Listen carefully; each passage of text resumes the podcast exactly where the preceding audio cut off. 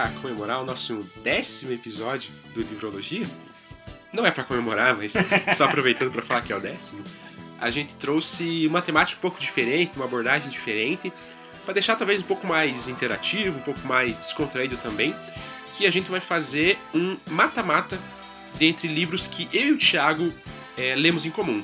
Então a gente selecionou 16 livros e a gente vai é, é fazer esse mata-mata, né? Então é, é, sortear confrontos de maneira aleatória e daí comparar esses livros com base em critérios que a gente estabeleceu e vai comentar mais para frente. É... Então vai ser legal porque a gente vai chegar até um livro campeão, né? Então dos livros que a gente leu em comum, qual que é o campeão, qual será o campeão. Nós também não sabemos, então isso vai ser legal, vai ser inédita essa comparação pra gente. Vai ser, vai ser legal até por isso, né? Até pra gente gravando e falando aqui, com certeza vai ser, vai ser um episódio bem bom. É... E como provavelmente a gente tenha muito conteúdo para falar, a gente optou de antemão por dividir esse episódio em duas partes. Então teremos a parte 1 agora, que a gente vai fazer toda a, a todas as oitavas de final, digamos assim que são os oito primeiros confrontos. No próximo episódio também traremos oito confrontos, porque teremos é, é, sete até a final e decidir o campeão, e também teremos uma disputa de terceiro e quarto lugar, né? Então, primeiro e segundo decididos na final, terceiro e quarto é, decididos nessa disputa também. Então, para fechar bem certinho, teremos oito confrontos, oito confrontos nesse primeiro episódio e oito confrontos finais no episódio da semana que vem.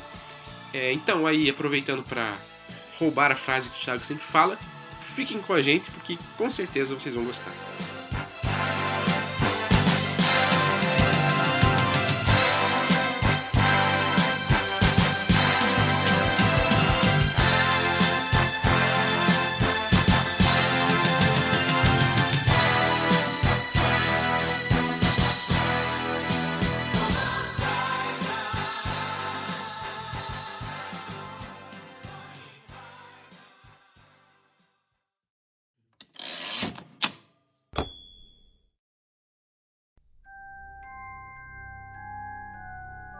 Acho que a primeira coisa legal para comentar sobre os nossos critérios e como a gente selecionou esses livros é que não são todos os livros que a gente leu e talvez nem todos os livros que a gente leu em comum, né? Só os que a gente lembrou e os mais importantes, né? Porém, tem um detalhe, né? Que a gente chegou à conclusão de que o melhor livro que a gente já leu tinha que ficar fora dessa disputa, que é 100 Anos de Solidão. Porque aí seria realmente muito fácil e perderia até graça pra gente, né? Porque desses livros que a gente selecionou, que eu já vou dizer quais, a gente não sabe qual vai vencer. Então vai ser legal pra gente fazer no mata-mata para chegar e daí ver quem que seria o vencedor. Mas se a gente colocasse Anos e Solidão, a gente já saberia que ele seria o campeão, né? Então perderia um pouco a graça até pra gente. Então fica aí como se Anos e Solidão o melhor livro, mas no nosso mata-mata a gente tirou. E quais são os livros? A gente selecionou 16 para fazer certinho o chaveamento, digamos assim, como nos esportes, né? Os times se confrontam até chegar numa final. E aí 16 é o número que fecha e é um número legal também para não ficar um podcast extremamente cansativo e tal, então fica um negócio mais dinâmico e fica legal ao mesmo tempo. Então, os 16 livros são Rufem os tambores. O primeiro livro é A Casa da Seda, que é um livro de Sherlock Holmes, mas não do Conan Doyle. O Senhor dos Anéis, aí a gente está tratando da saga como um todo, né? A gente não escolheu um livro específico, então a gente vai tratar como se fosse uma unidade só. O Sol é para Todos, da Harper Lee a saga Jogos Vorazes, da Suzanne Collins, a saga Percy Jackson, do Rick Riordan, a saga Harry Potter, obviamente, V de Vingança, sendo HQ, mas como tem conteúdo legal a gente optou por colocar, o Conto da Aya, o Caso dos Dez Negrinhos, ou E Não Sobrou Nenhum, que é um livro da Agatha Christie, Maus, também como HQ, mas por ter um conteúdo muito bom a gente optou por colocar, O Cavaleiro dos Sete Reinos, um livro de George Martin, A Hospedeira, a Revolução dos Bichos, Em Busca de Watership a saga né, das Crônicas do Gelo de Fogo, do, do Martin também, e Fogo Morto, do José Lins do Rego. Representando a literatura nacional e talvez o livro mais clássico que tem aí, né? Com certeza. é, e, e, o nosso chaveamento aí foi feito por um sistema super tecnológico e, e totalmente à prova de fraudes. E vamos que vamos, né? Então eu vou falar também o chaveamento. Eu já falei na ordem, né? Estou lendo justamente o chaveamento. Mas falando então dos confrontos, daí logo a gente começa. É A Casa da Seda contra O Senhor dos Anéis, V de Vingança contra o Conto da Aya, Revolução dos Bichos contra Em Busca do Watership Down, O Sol para Todos contra Jogos Vorazes, O Conto dos Dez Negrinhos contra Maus, Game of Thrones, né, As Crônicas do Gelo e Fogo contra Fogo Morto, Percy Jackson contra Harry Potter, Cavaleiro Sete Reinos contra A Hospedeira, fecha o 16º confronto. Tem umas disputas boas aí, vai ser. Tem umas disputas legais já de cara, vai ser interessante. Vai ser legal. É, bom, e os critérios que a gente selecionou, né, pra não ficar uma coisa só pelo gosto pessoal, né, e, e pra gente ter é, algumas, algumas formas de analisar de maneira justa todos os livros, né, já que são livros bem diferentes, a gente pensou em sete critérios. É, a importância histórica e literária dessas obras, a qualidade da escrita dessas obras, a imersão que essas obras provocaram na gente, a força das temáticas, né? Quais são os assuntos que essas obras tratam, quais são assuntos sociais, ou, ou a qualidade de como essas obras tratam esses assuntos, a popularidade dessas obras, a nota delas no Scoob. Então a gente selecionou o Scoob por ser uma plataforma acessível, que tinha quase todos os livros, né? E ter essa nota. A gente fez uma média com os livros é, de saga, tipo Game of Thrones, de Harry Potter, Percy Jackson, a gente fez uma média para analisar eles. E o último critério vai ser nossa opinião e gosto pessoal mesmo é, de quando a gente leu essas histórias. E aí, o livro que somar mais critérios vencidos é o livro que passa de fase, né? E se der empate em critérios, como que pode dar empate? Se, sei lá, qualidade de escrita. Eu acho que o livro A tem uma qualidade de escrita melhor, o Thiago acha que é o livro B, é um critério que empatou, porque eu votei diferente do Thiago. E aí a gente vai então eliminar esse critério, né? A gente vai seguir na ideia de que é, o maior número de critérios vencidos por livro é o que vai fazer com que ele, com que ele avance de fase. Ah, mas acho difícil empatar. Também acho, acho que a gente vai ser bem, bem parelho. Então, bora lá, vamos para a primeira, primeira fa fase aí dessa disputa.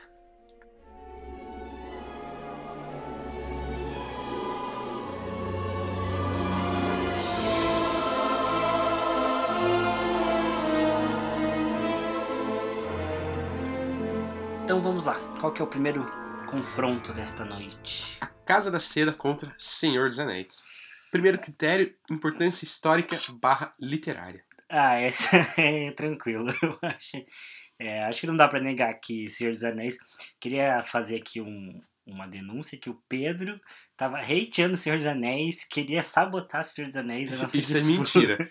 É que eu achei que, dependendo como a gente propusesse os critérios, Senhor dos Anéis poderia ter uma vantagem muito superior às outras. E eu queria que fosse algo mais justo.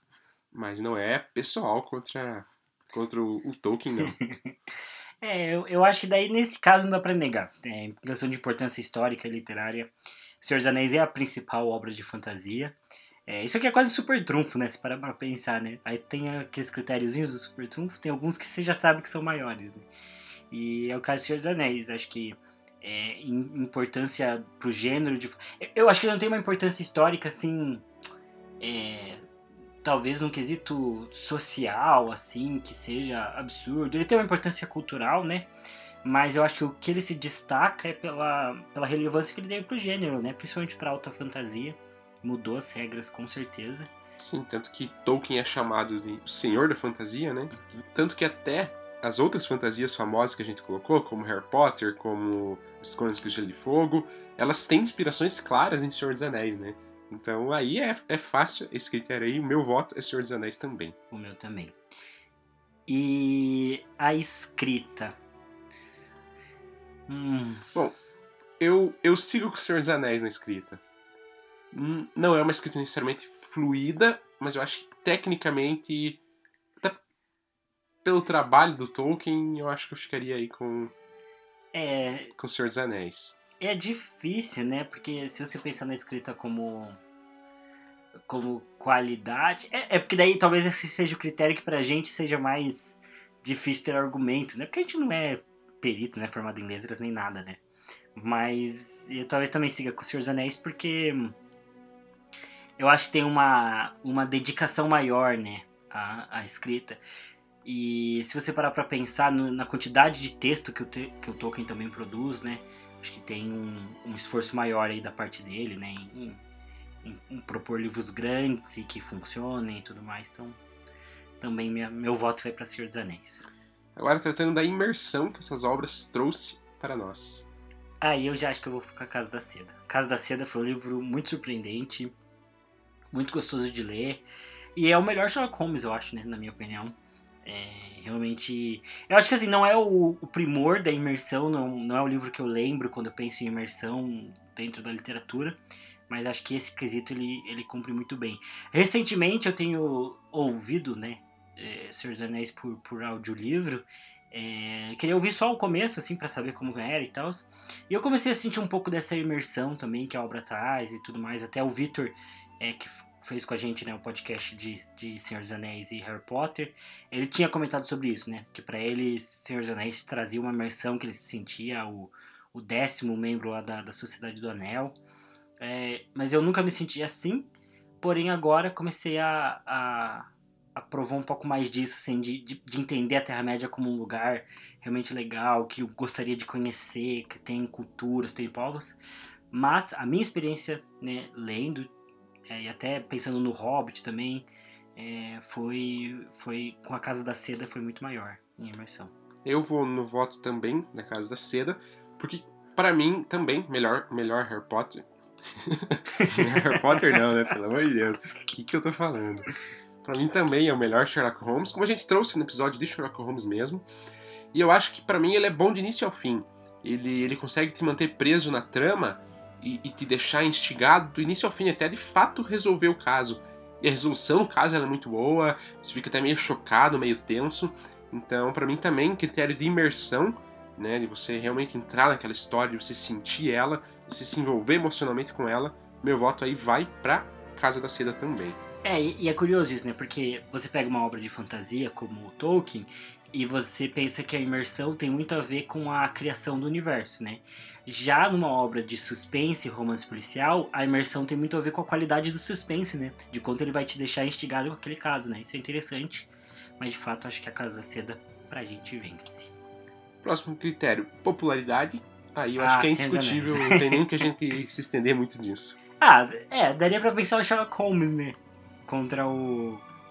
Contra o Tolkien. Daí pode, eu acho que talvez Sherlock venceria como personagem. Eu acho assim. também. Sherlock Holmes é o, é o, personagem mais adaptado, né? Mais adaptado do cinema. Tem um monte de série dele. Ele é mais antigo também. Acho que tem uma gama de públicos maiores. Se a gente fosse pensar em Sherlock Holmes como um todo, eu acho que daí daria para dar esse voto para Casa da Seda. Mas se for pensar em Senhor dos Anéis como obra especificamente, a Casa da Seda é bem menos conhecido, né? Não sei.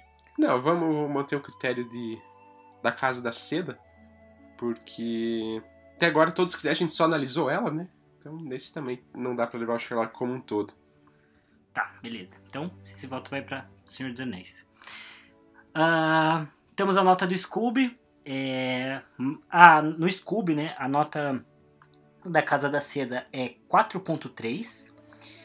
Enquanto o Senhor dos Anéis tem aí a nota de 4.7, com a máxima sendo 5. Então, Senhor dos Anéis vence tranquilamente também aí a Casa da Seda. E último critério, na opinião, gosto. Meu gosto pessoal vai para Casa da Seda, e aí é pela experiência que eu tive, né? Não tô julgando aqui qualidade, não tô julgando grandeza, não tô julgando o trabalho que o Tolkien teve. Tudo isso, obviamente, que Senhor dos Anéis tem vantagem, tanto que ganhou na boa parte dos critérios até agora. Mas na questão de gosto, para mim a Casa da Seda, eu tenho. Pode ser que se eu ler hoje, eu não vou achar tão incrível. Uhum. Mas a, minha, a experiência que eu tenho, a lembrança que eu tenho do que eu senti lendo, é uma coisa muito boa. Eu tenho uma memória muito positiva da Casa da Seda, então, de opinião e gosto, eu fico com a Casa da Seda. Olha, surpreendentemente, eu acho que eu vou ficar com o Senhor dos Anéis. Mas por quê? Porque quando eu penso em Sherlock Holmes, é, por mais que eu tenha na minha cabeça que A Casa da Seda é o melhor livro, porque eu acho que ele é o melhor trabalhado, que tem o caso mais abrangente e, e que consegue ainda assim manter, é, instigar e, e ser, ter reviravoltas, é muito interessante. Quando eu penso em Sherlock Holmes, geralmente eu penso no Cão dos Baskerville. Acho que foi a obra que mais me marcou no quesito experiência de, de Sherlock Holmes. É... Agora, Senhor dos Anéis é um negócio que também tá sempre ali rodeando a minha, a, a, a minha vida, né? Até como eu quero ser escritor, também quero escrever fantasia. A presença do Senhor dos Anéis também é muito forte, muito marcante. É, eu acho que se fosse também analisar a obra em si, eu ficaria com a Casa da Seda. O livro A Casa da Seda contra o livro O Senhor dos Anéis e tal. Mas como história num todo, eu acho que eu tendo a preferir é, Senhor dos Anéis, assim, né? Até porque eu gosto muito do Tolkien como autor também. E aí temos, então, né, temos a primeira divergência, o primeiro critério de empate. Então, nesse caso, esse critério é eliminado, né? Porque uhum. eu tive um voto, o Thiago teve outro, sem problemas. Aí, o último critério que é a força da temática dessas obras. Vai lá, Tiagão. Ah, acho que Senhor dos Anéis também, hein? Porque é, o Tolkien sempre falava que Senhor dos Anéis não, não é uma analogia, não é uma alegoria nada. Ele falava que os hobbits não significavam nada. Ele falava que ele não tinha nenhuma temática específica. Mas eu acho que talvez a mensagem de Senhor dos Anéis sobre companheirismo, sobre luta do bem contra o mal, sobre é, a força da lealdade, sobre a jornada é, até a própria ideia do que o Victor comentou, que eu nunca tinha parado para pensar, né? Que o Frodo, o Frodo falha no final da missão dele, né? Então essa ideia de que a gente pode resistir, resistir, resistir ao mal e mesmo assim sucumbir e tudo mais. Eu acho que essa temática tem mais força e particularmente eu não lembro qual que é a grande temática, assim. Eu, eu, eu, lembro qual que é o plot da história da Casa da Seda, mas eu acho que ele não, não serve como uma mensagem não, específica. Não, não chega a ser uma crítica a algo, né? uhum. né? Então também fica o Senhor dos Anéis, Embora também eu não ache que, né, se a gente comparar com outras obras da lista, eu acho que o Senhor dos Anéis perde nesse uhum. quesito. Acho que ele não, não busca trazer de fato uma grande mensagem, né, algo super impactante, mas ele traz super, né, traz valores super importantes para para as pessoas, para as amizades, para os relacionamentos. Então acho que também questão de, de temática, e até quando aborda a guerra e tudo mais, enfim, acho que eu também fico com, com o Senhor dos Anéis nesse caso. E aí então temos um resultado bastante largo a favor do Senhor dos Anéis, porque dos sete critérios, um empatou, então apenas seis foram contabilizados. Tivemos o resultado de 5 a 1 a favor do Senhor dos Anéis. Então aí hum. temos a, a, a, primeiro confronto já estreando com goleada. é, mas acho que já era meio previsível. Já era assim. esperado, já era esperado. Então, bora pro próximo.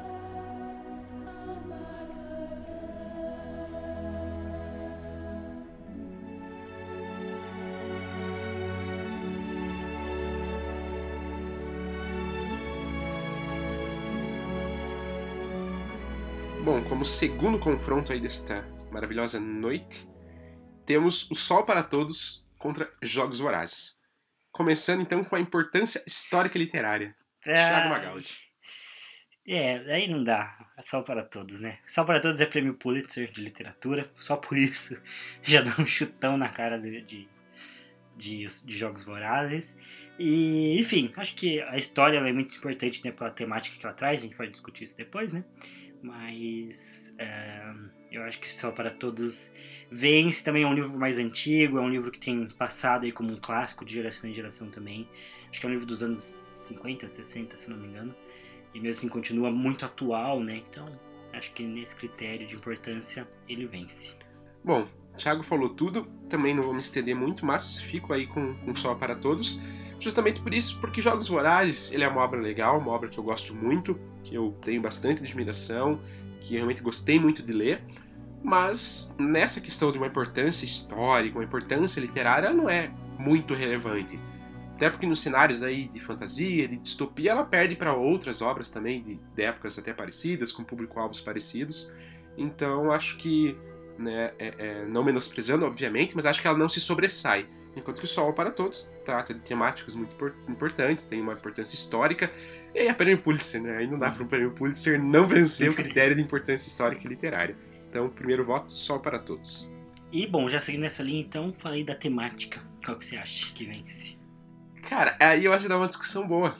Porque eu acho que, né, apesar de não ter uma relevância, como eu falei, Jogos Vorazes traz temáticas que, cara, são bem fortes.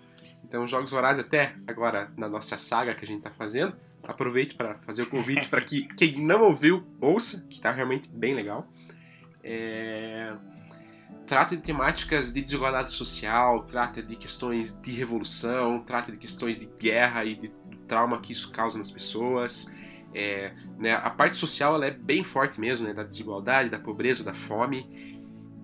Cara, é, é difícil, é difícil. Enquanto Sol para Todos, ele trata de uma realidade também muito forte até hoje, né, que é uma temática muito forte aí da questão racial, né. Também trata de questões é, de, de, de, desigualdade entre gêneros, né, porque né, na perspectiva da personagem feminina que narra, ela sofre várias é, é, é, é várias ofensas, né? assim, e, opressões mesmo, pela forma como ela se veste, né? Porque ela era uma menina, então. E ela se vestia, né? De maneira como piá, digamos assim, né? Pra época. Então usava macacão, não usava vestido e tinha uma cobrança para ela, né? Que ela tinha que se vestir como menina, tem que usar vestido, tem que cruzar as pernas, não pode deixar a perna aberta, não sei o que. Então trata dessa temática também.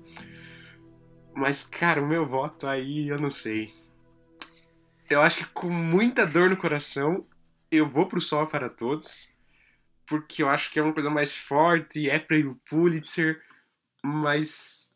Ah, eu vou, eu vou Sol para Todos com dor, cara. Eu poderia votar em Jogos Vorazes sem, sem muita, muito problema. Bom, é, é que eu acho que é assim. Eu acho que o Sol para Todos é um livro que fala mais abertamente da temática, né? A temática do Sol para Todos é mais clara. Até eu me surpreendi muito comprando a obra, quando porque é, eu achava que ia ser um livro diretamente sobre, sobre racismo, o livro ia abordar isso. E se você ler a sinopse ou ler uma resenha sobre o Sol para Todos, ele vai falar sobre isso. Ele vai falar que é um livro sobre racismo, sobre questões judiciais e tudo mais. Parece que é uma obra densa, muito pesada até. Eu me surpreendi muito quando eu descobri que a obra era narrada por uma criança e tudo mais. Então, eu acho que o Sol para Todos é muito marcado porque essa temática está em toda a obra e ela é muito clara, muito evidente. Porém, acho que Jogos Vorazes ele traz é, mais temáticas e, e eu vou ficar com Jogos Vorazes porque por dois motivos. Primeiro, porque ele ele trata de uma temática que para mim é muito forte, que é essa ideia da, das, das consequências da, da guerra, do conflito e tudo mais. Eu acho que essa ideia é, essa ideia é uma coisa que poucas histórias tratam disso, né? Harry Potter não, não trata do, de como ficou o psicológico do Harry depois de perder todo mundo. Parece que simplesmente ficou todo mundo feliz para sempre, né? Enquanto Jogos Vorazes trata isso o tempo todo, né? De como essas coisas que acontecem com a Katniss não são legais, né? São coisas traumatizantes e que vão ficar com ela pro resto da vida. E sem contar que eu acho que geralmente obras como Jogos Vorazes sofrem preconceito de muitas pessoas, justamente porque elas são distopias ou são obras mais adolescentes e as pessoas ignoram é, a, a, força que as temáticas têm só porque é uma história adolescente ou só porque é uma história é, de ficção e tal. É, então, em defesa de, de, de, de, dizer que Jogos Vorazes pode ser sim uma história adolescente, pode ser sim uma história de ficção, pode ser uma distopia um pouco mais leve, né, em comparação com as do Horror, por exemplo, e mesmo assim ter temáticas importantes, fica aqui meu voto de protesto em favor de Jogos Vorazes. Olha só que bom. Aí alivia um pouco a minha consciência, porque, como eu falei, é, eu acho que Jogos Vorazes, concordo com tudo que o Thiago trouxe, é, foi com dor no coração mesmo que eu, eu optei por, pelo Sol para Todos, então o um empate, um empate é justo nesse critério. Bom, próximo passo, falar sobre a qualidade literária, a qualidade de escrita, que aí para mim eu fico um jogo com com Sol para Todos com certa facilidade. Eu acho que ele é muito bem escrito, é muito bem narrado. A, a, o, colocar no ponto de vista da menina, né, da filha ali do, do, do advogado que está defendendo o homem negro e tudo mais, eu achei sensacional. Então aí para mim não tem muita discussão. É, eu acho que é só a ideia, né, de colocar no ponto é, da personagem principal ser uma criança no meio disso tudo já é surpreendente, já é muito bem feito. E é um prêmio Pulitzer, é um prêmio que premia a qualidade, né? Então esse critério vai sol para todos. Agora, com relação à imersão, aí eu dou meu primeiro voto pros Jogos Vorazes, porque, especialmente o primeiro livro, eu devorei ele assim numa velocidade muito grande porque eu fiquei muito imerso. Eu sentia muito o que a Katniss estava sentindo, eu ficava nervoso com ela, eu ficava tenso ali com a situação dos jogos e tal. E aí o final, né, que você, você se sente mal lendo o final dos Jogos Vorazes, porque você vê que não foi legal, sabe? Então você compra aquela ideia, aquele sentimento para você também. embora o fato de O Sol para Todos ser narrado pela personagem criança gera uma imersão legal. Uhum. Para mim foi uma imersão muito boa também. Não é, ah, que não tem uma imersão boa. Só que para mim, Jogos Vorazes se destaca até no quesito imersão. Se eu lembro de imersão em livro, Jogos Vorazes aparece aí como, como uma das primeiras opções. Então, meu voto vai para Jogos Vorazes.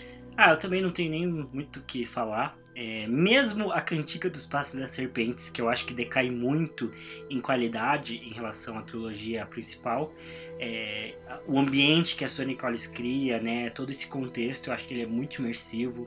É, o contexto dos jogos, eu acho que ele é muito imersivo, você se sente na pele da Katniss.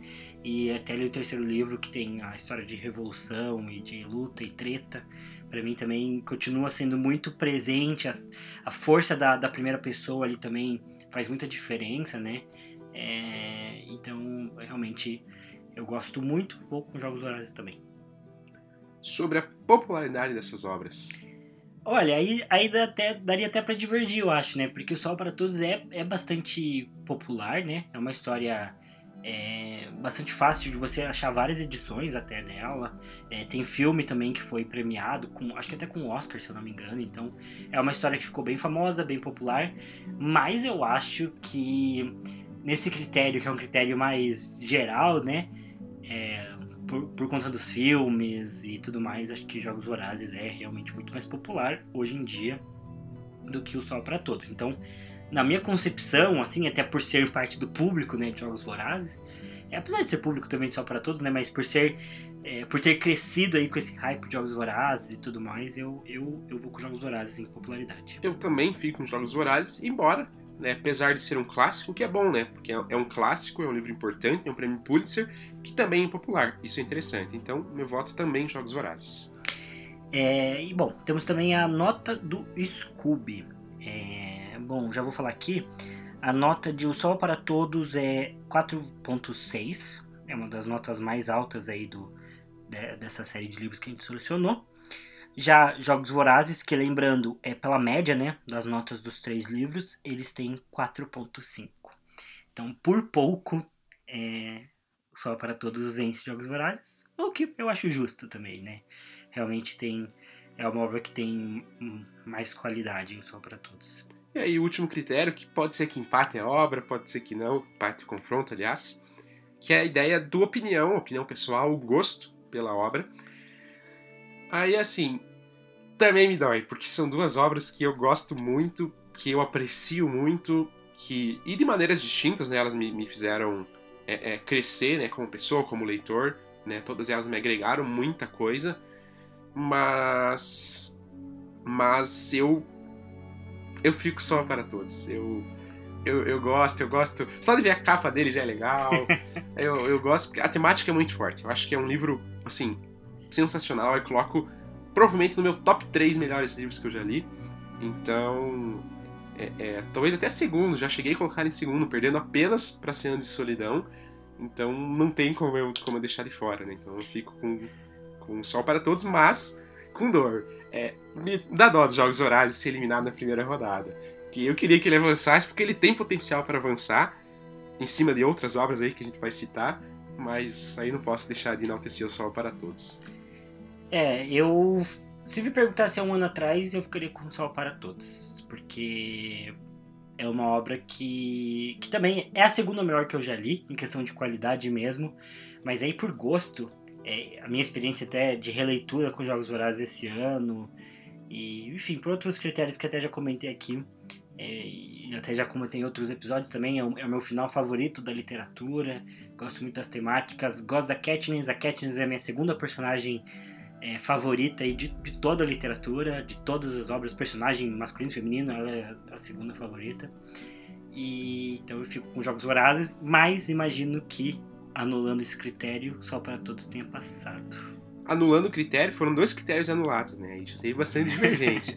foi o critério da temática e foi o critério agora da opinião, do gosto, né? Então a gente descartou esses dois critérios dos sete, então são apenas cinco votos. E fica 3 a 2 para o Sol para Todos. Uma disputa é. bem apertada. o, que, o que é muito bom, porque mostra né, que, que uma obra de fantasia, de distopia, ela competiu muito forte com o clássico. Então mostra que tem valor, que tem qualidade, que tem né, é, critérios é, é, legais dentro dessa obra, que tem um, um, uma ideia de valor, né, de questões sociais, de questões políticas e tal. Então, né, mostra também aí contra o preconceito, apesar de ter perdido, mas perdeu bonito Jogos Vorazes. Ah, mas eu fico triste de não passar Jogos Vorazes. É... Eu também, eu acho que se pegasse até Harry Potter talvez Jogos Vorazes passaria. É, acho que sim. Então. que tristeza. É uma tristeza, hein? mas foi o acaso do sorteio, a gente não é. quis manipular nada, então. Nem sempre o melhor ver. Jogos Vorazes fica pelo um caminho. Dia, um dia a gente faz uns socos derrotados aí. Aí vai ser a vitória dos Jogos Vorazes. É uma série B, assim. É, pode ser também. o confronto. Enfim, então tá, né? Bora pro próximo.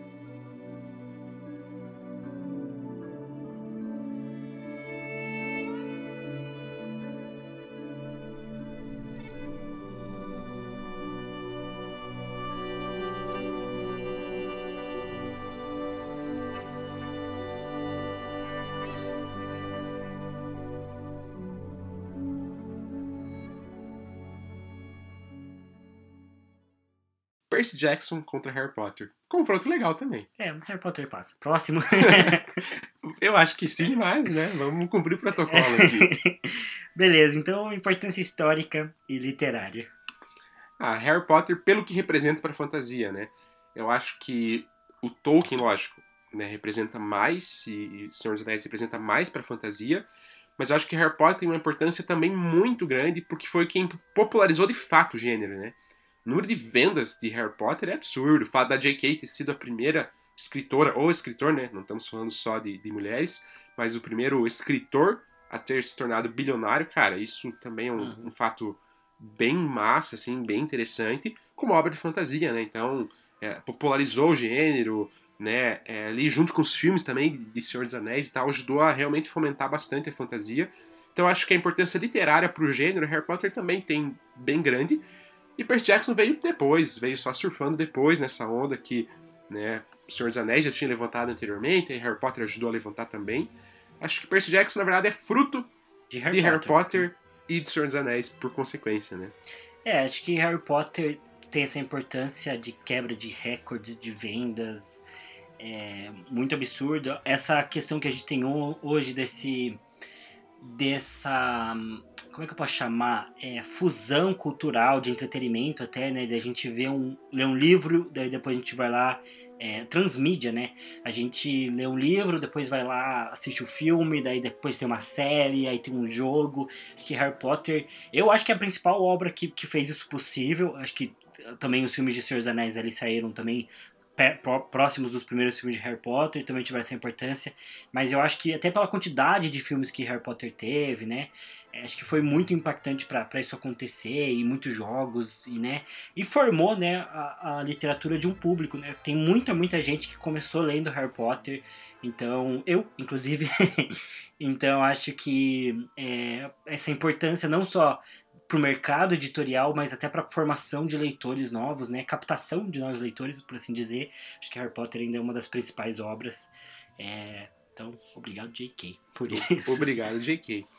Aí, já indo na onda, então, a gente falou de importância histórica, literária, falando um pouco da, das temáticas, né? Do, do que as histórias tratam. Qual a sua opinião, seu voto sobre isso, Thiago Magaldi? Ah, Harry Potter, como o Pedro disse, eu acho que ele perderia em vários critérios, por exemplo, para jogos vorazes, né?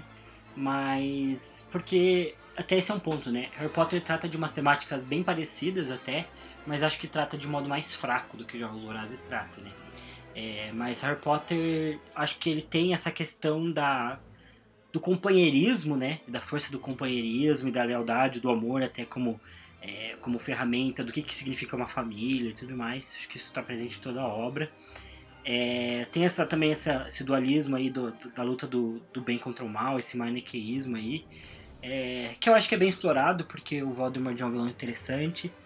E Harry Potter tem, apesar de todas as polêmicas que tem hoje em relação a J.K., Harry Potter, para mim, sempre vai ser uma obra que fala contra o preconceito, que fala é, contra é, você pensar num grupo social superior a outro, né? Então, essa questão dos nascidos trouxas e dos sangue puros, né, até é, de quem é trouxa mesmo, de quem tem magia, tudo isso é abordado na obra. Tem uma questão política também, de luta contra, o, contra um Estado autoritário, e de como é, é importante resistir e, e, lutar pelo bem e tudo mais. É, enquanto Percy Jackson. Poxa, eu não lembro da temática de Percy Jackson, assim. É, é uma obra longa também. Ela tem coisas legais, ela também vai tratar de companheirismo, ela também vai tratar de bem contra o mal mas eu acho que Percy Jackson, querendo ou não, é mais infantil do que Harry Potter né, em muitos aspectos. E isso faz com que as temáticas sejam abordadas de maneira mais leve, né? Então, Harry Potter acho que vence tranquilo.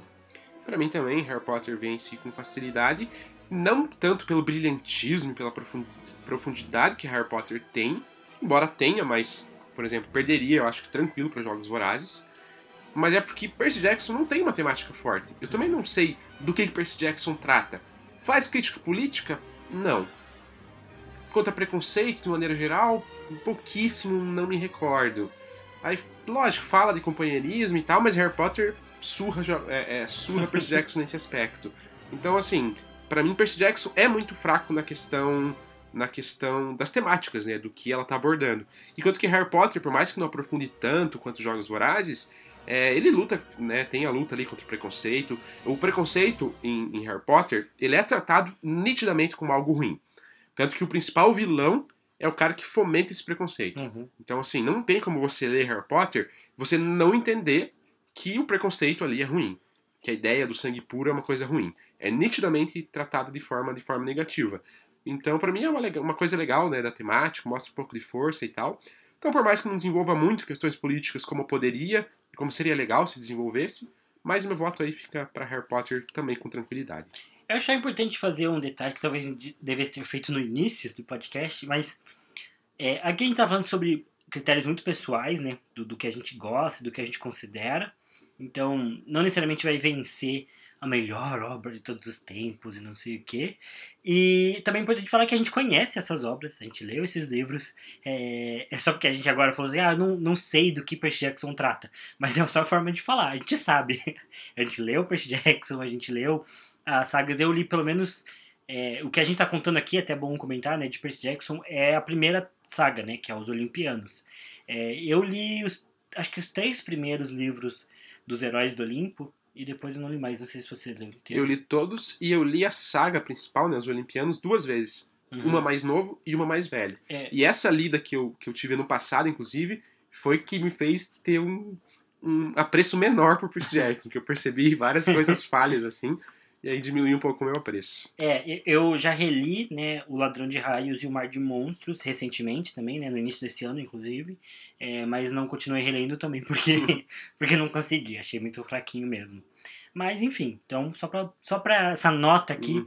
de que a gente conhece essas obras e de que também é só a nossa opinião, né? Não vai vencer necessariamente melhor. Então se você gosta de Percy Jackson, não se sinta mal por estar sendo massacrado. Não se sinta mal. Em algum momento desse podcast a gente vai fazer uma saga de Percy Jackson. Sim, verdade. Então você vai se sentir amado lá, a gente vai fazer elogios quando possível. Então vai Sim. ser legal. Quando possível. Quando possível, não dá pra forçar e mentir, né? A gente, a gente não é falso aqui. É, bom, próximo critério, falando de imersão, para mim Harry Potter vence com facilidade, porque Harry Potter é a obra que eu penso quando eu falo de imersão. Para mim é a obra que mais me causa imersão. E cara, como eu queria ir para Hogwarts, como eu queria conhecer o mundo bruxo, para mim assim é, é, é, um sentimento muito diferente, que eu não sinto com qualquer outra obra. Quando eu tô no universo, né, eu tô lendo, quando eu vejo um filme ou jogos, assim, nossa, Harry Potter para mim é fantástico no quesito imersão. E aí, nesse critério de imersão, a gente analisa a criação de mundo, a gente analisa é, até o enredo como um todo, personagens. E aí, para mim, Harry Potter tem os personagens bem superiores a, a, a Percy Jackson, é, especialmente até no vilão, né? O, o vilão de Percy Jackson, que é o Cronos, bosta, né? Tipo, não é, não é algo muito aprofundado. Claro, ele, ele é um personagem mitológico, é legal e tudo mais. Mas, ah, ele não tem uma grande profundidade. Enquanto Voldemort, para mim, é possivelmente o melhor vilão da literatura. Então, até em questões de personagem, Harry Potter vence. Então, para mim, meu voto é Harry Potter. É, acho até em criação de mundo, né? Porque o, o mundo de Percy Jackson ele é interessante, ele é legal. Sim, é legal, eu gosto, eu gosto bastante. Mas o de Harry Potter é mais original, acho que é mais bem trabalhado. E, e faz uma coisa que Percy Jackson acho que faz mal, que é a adaptação. É, no, no, caso, assim, Harry Potter, o que, que eu digo da adaptação? Porque é, Harry Potter consegue fazer essa fusão do mundo normal que a gente vê com o mundo da fantasia seria Hogwarts muito bem. Então, a ideia de você pegar um, telefone público e ir para o Ministério da Magia, sabe? Esse tipo de coisa, é, da, da, da estação 93 quartos e por aí vai. Essa fusão, né, de como se o mundo da magia fosse assim, é, através paralelo ao nosso, é muito legal e muito bem feita. E acho que jogos. É, jogos não. Percy Jackson falha justamente nisso. Porque acho que fica muito bobo, né? Eu nunca vou esquecer, uma coisa pra mim que me dá muita raiva é que o Minotauro usa cueca boxer. Cara, cala a boca. Calvin Klein aí. Calvin Klein ainda por cima. Tipo, ah, eu, pra mim é, é, o, é o Rick Harden tentando fazer isso. Tentando fazer com que o mundo mitológico se pareça um pouco com o nosso mundo. Eu acho que ele é certo quando ele fala que, sei lá, o Olimpo é, é no Empire States, apesar de ser uma americanizice, né? Pra puxar, lamber, Óbvio. babar ovo nos Estados Unidos, que é o o Ricardo é americano. Mas ah, legal, funciona, né? Mas aí, ah, o carro do o carro de sol de Apollo ser uma Ferrari. uma Ferrari. Esse tipo de adaptação eu acho bobo, é o que faz Percy Jackson ser bobo para mim. É, então eu acho que ele não consegue fazer isso direito, né? Essa, justamente essa, essa, essa adaptação com o nosso mundo. E assim, Percy Jackson para mim foi uma obra que eu, que eu fiquei bem imerso. Mas foi uma fase da minha vida. Foi um período ali em que eu gostei muito de Percy Jackson, fiquei muito imerso. Eu queria ir para acampamento meio sangue também, então foi um negócio que fez impacto na minha vida. Mas Harry Potter também é a obra que eu penso quando eu falo de imersão. É o livro que me fez querer ler, é o livro que me fez entender o poder da literatura, assim, em te trazer para dentro da obra. E parece magia mesmo, Harry Potter. É um negócio que que tem uma vibe totalmente diferente e, e quando você fala com as pessoas sobre que gostam de Harry Potter, você percebe isso, que é um negócio muito especial, assim, de, a pessoa se sentir muito próxima daquilo, é, de um nível que às vezes parece real. Então, para mim, assim, às vezes Harry Potter parece real para mim, do, da forma como eu penso em Harry Potter. Então, não tem como o Percy Jackson ganhar, para mim, esse critério. É, já emendando, né, no critério de opinião e gosto, é, Bem, falando, já falei muito da imersão, eu fico na opinião pessoal de gosto com Harry Potter. Eu também. Harry Potter fácil, também não tem nem muito o que falar. É, isso não tem muito questionamento. Agora, escrita, no critério escrita, qualidade técnica e tal, aqui eu vou surpreender, porque eu vou ficar com Percy Jackson. Mas, pelo fato de que, bom, a J.K. ela não escreve necessariamente bem, eu acho que a escrita de Harry Potter ela é bem normal, não, não tem nada que na narrativa ali que você fique, nossa, que bem escrito, nossa, que linguagem legal. E eu acho que Percy Jackson, o Rick Riordan, pro público-alvo dele, que é o público adolescente, ele tem uma escrita que é muito boa. Uhum. Essa ideia de trazer os diálogos meio, meio modernos, assim, de tentar ser cômico e tal, hoje eu não gosto. Hoje eu leio e acho ridículo. Mas eu acho que pro público-alvo, ali, no infanto-juvenil, o Rick Riordan é muito assertivo, assim, na escrita dele trazer em primeira pessoa do Percy, é, né, esses diálogos mais descontraídos e tal. De novo, né, não é algo super bem construído, se analisar bem a minúcia da técnica, assim, não é bom. Mas eu acho que pro público-alvo funciona muito bem. Eu acho que como o Rick Jordan escreve, funciona melhor pro público dele do que da J.K. pro público dela. Que se sobrepõe em algumas faixas, mas, enfim, na J.K. não vejo nenhum brilho, e no Rick Jordan eu vejo que, assim, pro público infanto-juvenil, legal, eu acho que funciona. Eu também vou ficar com Percy Jackson pelo mesmo critério. Inclusive, acho que esse é o ponto forte de Percy Jackson. É, essa capacidade do Rick Jordan de. E, até assim, talvez é, o, o, personagem do Percy seja um personagem mais legal, assim, até do que o próprio Harry. Eu acho que ele é mais carismático. Mais carismático, né? Porque ele tem, assim, um negócio de. Sabe, ele convence você. Eu acho que é uma das coisas, assim, que mais convence dentro da história.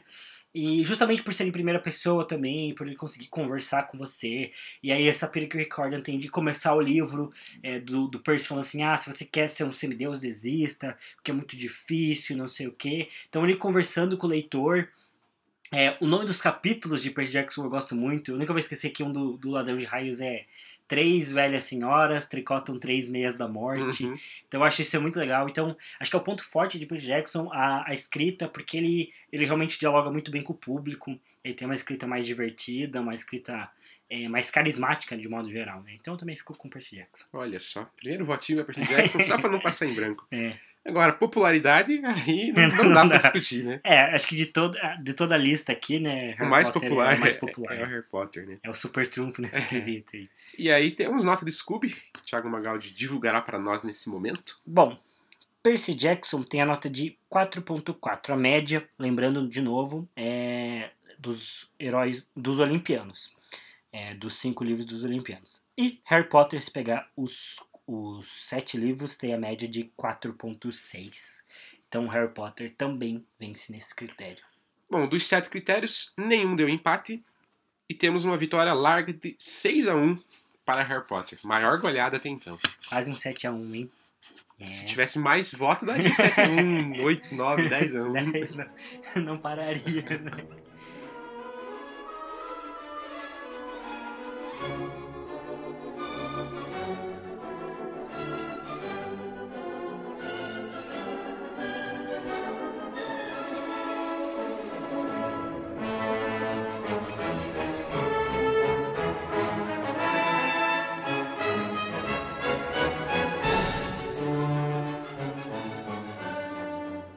Temos outro confronto interessante, porque são duas distopias, né? Hum. Temos V de Vingança contra o Conto da Aya. Essa eu não sei o que, que vai dar. Bom, primeira temática. É... Temática não. Primeiro critério: importância histórica literária. Ah, cara.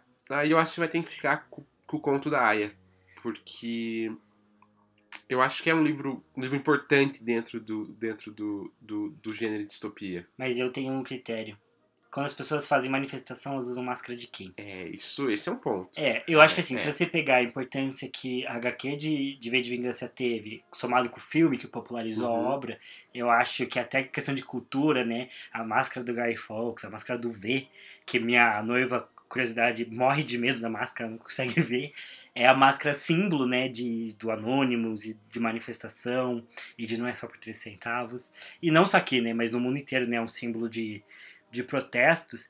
E, assim, eu concordo com o Pedro, que o Conto da Aya é um livro importante do gênero, mas eu acho que o livro, por si só, ele não foi, assim, uma coisa gigante. Eu acho que ele ficou muito popular no Canadá e Estados Unidos, que é da onde o, no Canadá ele foi escrito, né?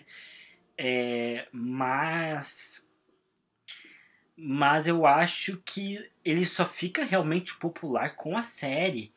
E ainda assim, eu nunca assisti a série. Eu acho não, não que eu acho que ela é meio nichado, assim.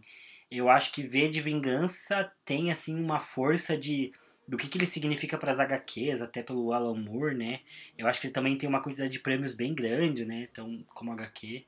Eu, eu tenho a impressão de que, culturalmente, até pro, pro gênero, né? Pro- Se você pensar a importância de Conto da Aya pra literatura e a importância de V de Vingança para as HQs, eu fico com V de Vingança. É, aí, esses argumentos, antes de eu ter completado meu raciocínio, né? O Thiago soltou essa. Desculpa. Não, mas foi bom porque de fato eu mudo, acho que acho que faz sentido mesmo.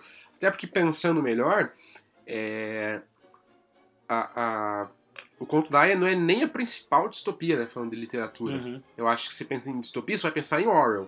Eu acho que 1984, talvez aí junto com Admirável Mundo Novo, vão ser as duas principais do gênero. Eu acho que o conto da Aya não compete com Não, 1984. acho que não. Não tô falando em qualidade, tô falando em relevância, em importância, em pioneirismo. É, então eu acho que de fato aí também meu voto vai para V de Vingança depois da precisa intervenção do Sr. Thiago. Aí vem um critério curioso, que é a escrita. Daí eu não sei. É, é difícil comparar, cara, É, fica difícil, né? porque HQ contra, contra livro padrão, né? É difícil. Eu acho que a gente poderia talvez desconsiderar esse critério. É, um ponto que eu, que eu acho que dá pra pensar, mas também que, que é equilíbrio, é porque, por um lado, HQ eu acho que é mais difícil você desenvolver toda uma história naquele curto espaço ali que é HQ, considerando que, claro, você tem um auxílio de imagens, mas a, a dinâmica ali pra desenvolver, ela, de certa forma, ela é limitada, né? quando você vai tentar passar sentimentos, emoções. Eu acho que a HQ funciona absolutamente bem pra, pra ação, né? É até o caso de um pouco de ver de vingança, né? Mas acho que funciona muito bem pra ação. Mas se você parar pra pensar, é muito mais difícil você passar sentimentos Sim, ali pras HQs e tudo mais. Porque o livro tem, tem esse envolvimento. E o livro tem o valor de que ele é mais longo, né? Ele é um trabalho mais, mais extenso, né? Que vai exigir ali muito um processo longo de revisão, de edição, e parágrafo a parágrafo e tudo mais. Então, mas concordo com o Pedro que é melhor descartar esse critério, porque aqui não vale muito. Bom, questão de imersão. Pra mim aí é muito fácil. V de Vingança. Vejo Vingança também, até porque eu acho o Kondaia difícil de ler. Eu acho que o Contaia chato. Pra mim, pra mim não, não compra a ideia. Até um ponto que, que a minha namorada trouxe, eu acho que faz sentido, porque ela gostou de ler o conto da Aya, e ela comentou que talvez muito porque Kondaia trata de uma temática muito forte mais para as mulheres, né? Uhum. Que sempre sofreram essa opressão da forma de vestir e como tem que se tratar e tal. E Conto da Aya trata muito dessa questão, né? Do- da opressão das mulheres por um fator religioso e tal. E daí nós homens, talvez lendo isso a gente não se identifica tanto porque a gente nunca foi oprimido nesse ponto, né? Uhum. Então acho que faz sentido que a gente, que eu tenha lido e não tenha me sentido muito atraído, que tenha achado até meio chato, é até um ponto a, a se considerar, né? Mas não deixa de ter sido uma experiência ruim pra mim. Eu não É. não gostei de ler o Conto da Aya. Pra mim foi, foi um livro chato, até meio ruim, sinceramente. É, eu acho que ele é lento, né? Pra mim, essa é essa a impressão que ele ficou. Ele é um livro lento que pouca coisa acontece. Então, eu, eu concordo com a gloriosa Mariana, namorada do Pedro. É, acho que faz sentido esse argumento, mas... É, pra mim, foi um livro meio lento, assim. Então, não consegui me envolver tanto. Apesar de que eu comprei o conto da Aya, já conheci a história, claro. Mas eu comprei por conta do prólogo, do primeiro capítulo, que eu achei muito envolvente, achei muito bem escrito e tal. É, e foi o que me convenceu a comprar. Mas na sequência da leitura, é, eu já senti a história mais lenta, não me prendeu. E aí o argumento da Mariana de que é, parte disso é por, por eu ser homem, acho que faz sentido. É, em compensação, V de Vingança Nossa, sensacional. é muito bom, é uma das melhores HQs que eu já li com toda certeza. É fácil de se envolver. Tem uma temática também que pô, pega ali, é, é, é muito importante, muito atual também. E, e você fica instigado ali com a história, Sim, com, é, com é ver. maravilhoso, maravilhoso. É muito bom. Eu também, V de Vingança, com certeza. Bom, eu mencionei da temática, e acho que aqui rola um embate bom também. Rola. Porque, cara, é difícil. Ah, Já, já, já abrindo aqui, eu acho que ambos tratam de temáticas muito importantes. E aí, acho que é difícil porque o conto da Aya vai tratar de uma temática específica, que duas temáticas específicas, né? Então, uma é, é então, um abuso né, religioso, né? Intolerância religiosa, um estado religioso. é, e a questão da opressão feminina. Então são temáticas muito importantes, muito atuais, muito fortes. É, se você vive no Brasil, eu acho facilmente que se você deixasse o Bolsonaro faria uma república de Guilherme aqui. É, em compensação, acho que V de Vingança trata de uma temática mais abrangente em relação ao autoritarismo, né? Ele fala sobre vários tipos de autoritarismo. Eu acho que, de certa forma, ele não se aprofunda tanto é, no- no- nas nuances aí de- de- desse autoritarismo, né? É, e acho que ele fala de uma maneira mais geral. Agora, um ponto que eu acho que Jogos Vorazes... Que, eu, tô com, jo- eu tô triste por Jogos Vorazes ainda, hein? Acho que já é a terceira vez que eu confundo. Não consegui desapegar. Mas eu acho que o, o que o V de Vingança traz também é essa ideia de esperança meio forte, né? A ideia de que se você... Uma pessoa só pode combater um Estado autoritário que eu não senti muito isso é, em O Conto da Aya, né? Mas não sei, pra mim é difícil. Pedro, decide aí. Olha, não sei se. Né, ia ser interessante saber o seu voto, né, pra ver o que, que, que acontece. Mas eu concordo com tudo, tudo que, que, que o Thiago falou. Eu fico com o conto da Aya nesse caso. Porque apesar de ser menos abrangente, eu acho que aprofunda mais. E eu acho que tem menos obras que falam de uma ditadura religiosa, por exemplo, né, um Estado religioso opressor, e que falam tão forte dessa questão das mulheres, É, em compensação, questões mais políticas, como é o V de Vingança, eu acho que tem mais obras que falam. Uhum. As obras do Orwell falam muito de política, até aprofundam mais na- na- no sistema e tal. Tem essa questão da esperança, tem que simboliza a revolução, de que uma pessoa pode combater. Isso é muito relevante, eu acho que esse embate é difícil, né? não estou aqui menosprezando o V de Vingança, mas eu acho que por ter menos obras que tratam da mesma temática, ou temáticas semelhares, simi- similares, é, ou semelhantes, misturei as duas pa- palavras, é, por ter menos temáticas, menos livros, menos obras que falam disso, eu fico aí com o conto da Aya nessa questão de temática. Mas não por ser mais importante ou melhor. é, Foi o critério que eu estabeleci aqui dentro. É, eu acho que eu vou, vou acompanhando o conto da Aya. Primeiro pela ideia dela trazer, justamente como o Pedro comentou, né, essa ditadura religiosa. E acho que por essa ideia dela de, de puxar o, o que ela viu, né, o que a Margaret Atwood viu no, no Oriente Médio, né, de, de ditaduras é, baseadas lá na Sharia, né, do Islã, e trazer isso para o cristianismo, se basear no Velho Testamento. Acho que faz sentido, faz mais sentido hoje ainda, com, com os governos trumpista e bolsonarista que a gente tem aqui nas Américas. Acho que isso ressoa e ecoa aqui muito forte. É, mas principalmente porque eu até pensei que essas. Tava pensando que essas temáticas que falam sobre opressão feminina são muito comuns. Tem vários livros que falam sobre isso. Mas tem vários livros que falam sobre isso hoje. E o Conto da Aya é um livro antigo, é um livro dos anos 70, 80.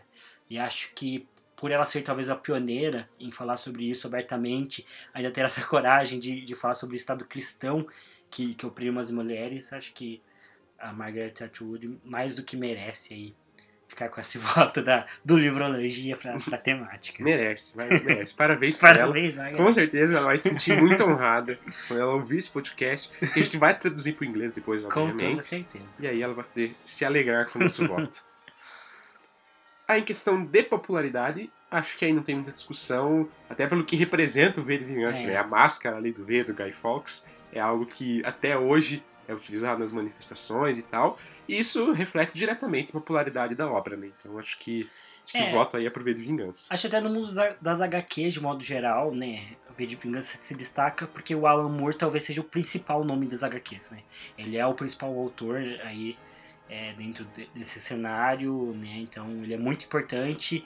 É o cara que escreveu Watchmen também, né? Então essa importância dele se soma aí à obra e, e acho que, que vence em popularidade. Já emendando opinião e gosto pessoal, a gente já falou muito, eu falei aqui que a minha experiência lendo o Conto da Aya foi sofrível, assim, foi arrastado, porque é um livro, ele não acontece nada no livro, né?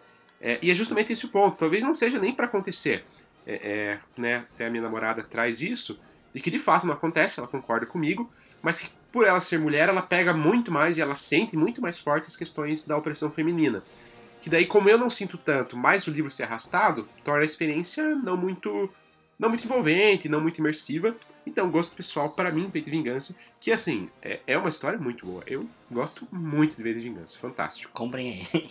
É, eu também fico com V de Vingança. E emendando aí pra nota do Scooby, é, V de Vingança tem 4.6 contra 4.4 do Conto da Aya. Então aí mais um ponto pra V de Vingança. Foram todos os critérios? Não, a gente tirou da escrita, não por divergência nossa, mas Ah, porque eram livros muito diferentes para comparar isso, né? Uhum. Então aí eu fico com.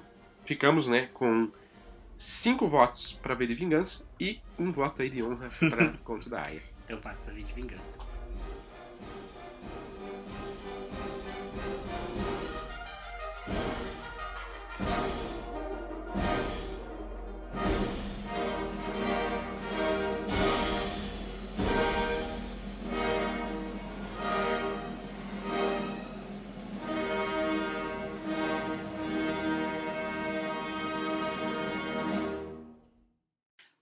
Próxima, Pedro.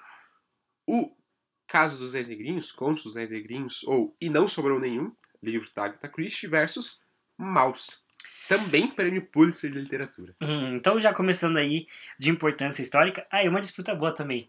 Porque a Agatha Christie, é, ela é. Extremamente relevante pro gênero. Sim, ela é talvez o principal nome, ou o segundo principal nome do gênero de, de romance policial. Eu acho que ela é o principal nome. Porque apesar do, do Conan Doyle ter criado o principal personagem, né, que é o Sherlock Holmes, pro, pro romance policial, a Agatha Christie ela é a segunda autora mais publicada na história, ela só perde pro Shakespeare. E a quantidade de obras que ela publicou no gênero é muito grande. E o Conto dos Dez Negrinhos, ou E Não Sobrou Nenhum, é o romance mais vendido dela. Então é o carro-chefe é, de todo esse cânone aí de obras que ela tem. Então acho que ele tem uma importância histórica Sim. por conta disso. E é uma obra fantástica também. É, eu gosto é maravilhoso. É, então não sei aí. Mouse é prêmio Pulitzer, né? Então. É, é, eu acho que a importância de Mouse ele fica atrelado ao fato que foi a única HQ a ter vencido. Uhum. Ou a uhum. primeira, pelo menos, que eu saiba, a única. Acho que é a única. Então eu acho que aí é, é impactante, né? Primeira HQ que venceu o prêmio Pulitzer. Mas não sei, porque a temática em si, ela não é original, uhum. né? É, tem muitas outras obras que falam de holocausto, também com experiências pessoais, também com histórias reais. É, então eu acho que até por isso eu vou ficar com Agatha Christie, e nesse caso com E Não Sobrou Nenhum como como, como importância histórica e literária também, né? Uhum. Porque eu acho que a Agatha Christie ela é bem histórica, ela é forte, é, também, né, por ser uma autora mulher numa época que se hoje já é difícil, anos atrás muito pior. Anos 30 ainda. Então eu acho que tem uma relevância bem grande na, na figura dela. É, eu vou ficar com Contos das Negrinhos também. É, é... Na verdade, o nome certo da obra não sobrou nenhum. Mas quando eu li, era o Contos das Negrinhos. Eu li a edição do Thiago, que eu fiquei quatro anos com ela, então eu gravei bem o nome. É, então é difícil pra gente falar e não sobrou nenhum. É, que faz mais sentido, até porque é o nome Sim. em inglês, né? In There Are None. Mas é, eu acho também que tem uma importância, e até na parte literária, de todos esses romances policiais, eu acho que é o mais original, eu assim, acho. tem um conceito muito legal. Então, é, por ser o carro-chefe da Agatha Christie também, que é uma grande autora, eu fico com E Não Sobrou Nenhum. Bom, critério de escrita, vamos adotar a mesma postura que adotamos para ver de vingança, que só poderíamos comparar, eu acho, se for um contra o outro. Putz, mas eu não. Sabe por que, que eu acho que. Eu tenho a opinião de que o mouse vence? Porque. Os desenhos são é, diferentes. Porque né? o que ele pensou para fazer. Porque assim, como o Pedro falou, não é uma temática original, Segunda Guerra Mundial, Holocausto. É uma temática, talvez seja a temática mais explorada aí por cinema. Mas o jeito que ele fez foi muito é, incrível. É verdade, né? é verdade. Ele teve essa ideia de, de fazer os personagens como animais, né? Então os judeus são ratos Sim. na história. É, não é uma, uma HQ convencional. Né? Não dá pra comparar diretamente é, com as outras. E, e, o jeito fica parecido aí com, com Sol para Todos, nessa questão da sensibilidade uhum, com que ele uhum, tratou essa temática, uhum. né? É muito diferenciado. Enquanto o Conto dos Dez Negrinhos não tem nada que se destaque, eu acho, Sim, na questão escrita, escrita. Né? É uma obra normal, acho que no geral, a Agatha Christie não tem nada que se destaque na escrita dela. Então eu acho que por conta dessa sensibilidade, dessa originalidade que Maus tem, acho que ele deveria ficar com esse critério. Não, eu, eu concordo. Apesar de ser difícil de comparar mesmo, né, esse, essas obras, mas acho que Maus vence. É, eu acho que o aspecto técnico é importante, e até porque Maus é uma HQ diferente, né? Uhum. Ela não tem o foco necessariamente nas imagens, não que as outras o foco principal seja, mas é um componente muito importante. Aqui ele é, mas também não é ao mesmo tempo, uhum. então acho que ele é diferente mesmo. Então dá para dá para dar o voto para mal, sim, concordo. É, e é curioso como ele, até na tradução, né, você, o pai do, do, do Art, né, que é o, que é o, que é o, é o escritor ele fala central, errado, né? ele fala errado porque ele tem sotaque, ele consegue passar isso nas falas e tal. Acho que tem bastante qualidade mesmo ali, tem, dá pra, se destaca, né.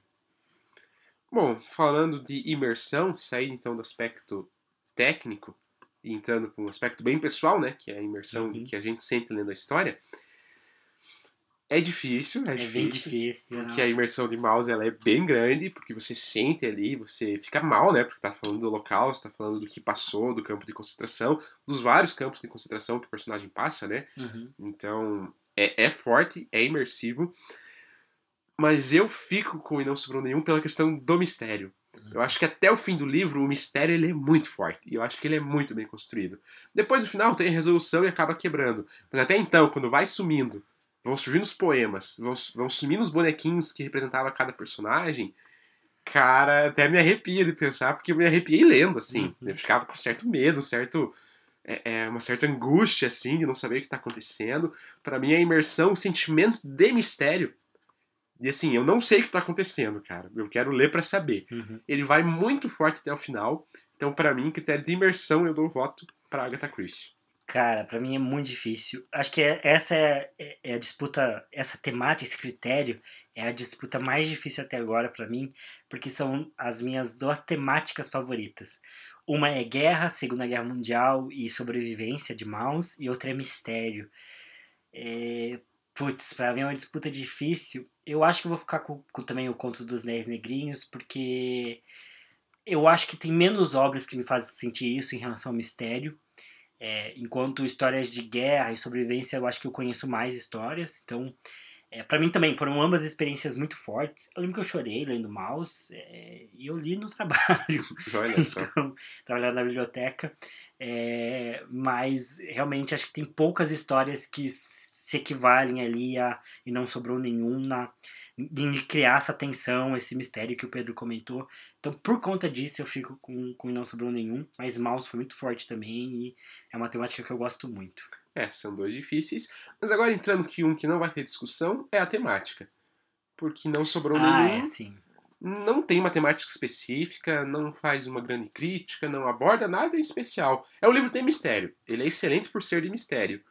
Não trata uma grande temática, enquanto, embora né, a temática tratada por Maus ela não é original, é, é, por já ter várias obras que tratam, mas ela é original no sentido de que aconteceu com o pai do escritor. Uhum. É, e aí é uma temática muito forte, né? Você fala de holocausto, se traz toda essa questão de Segunda Guerra Mundial, que tem vários links políticos, vários links sociais. Então, assim, eu acho que em temática, Maus vence com facilidade.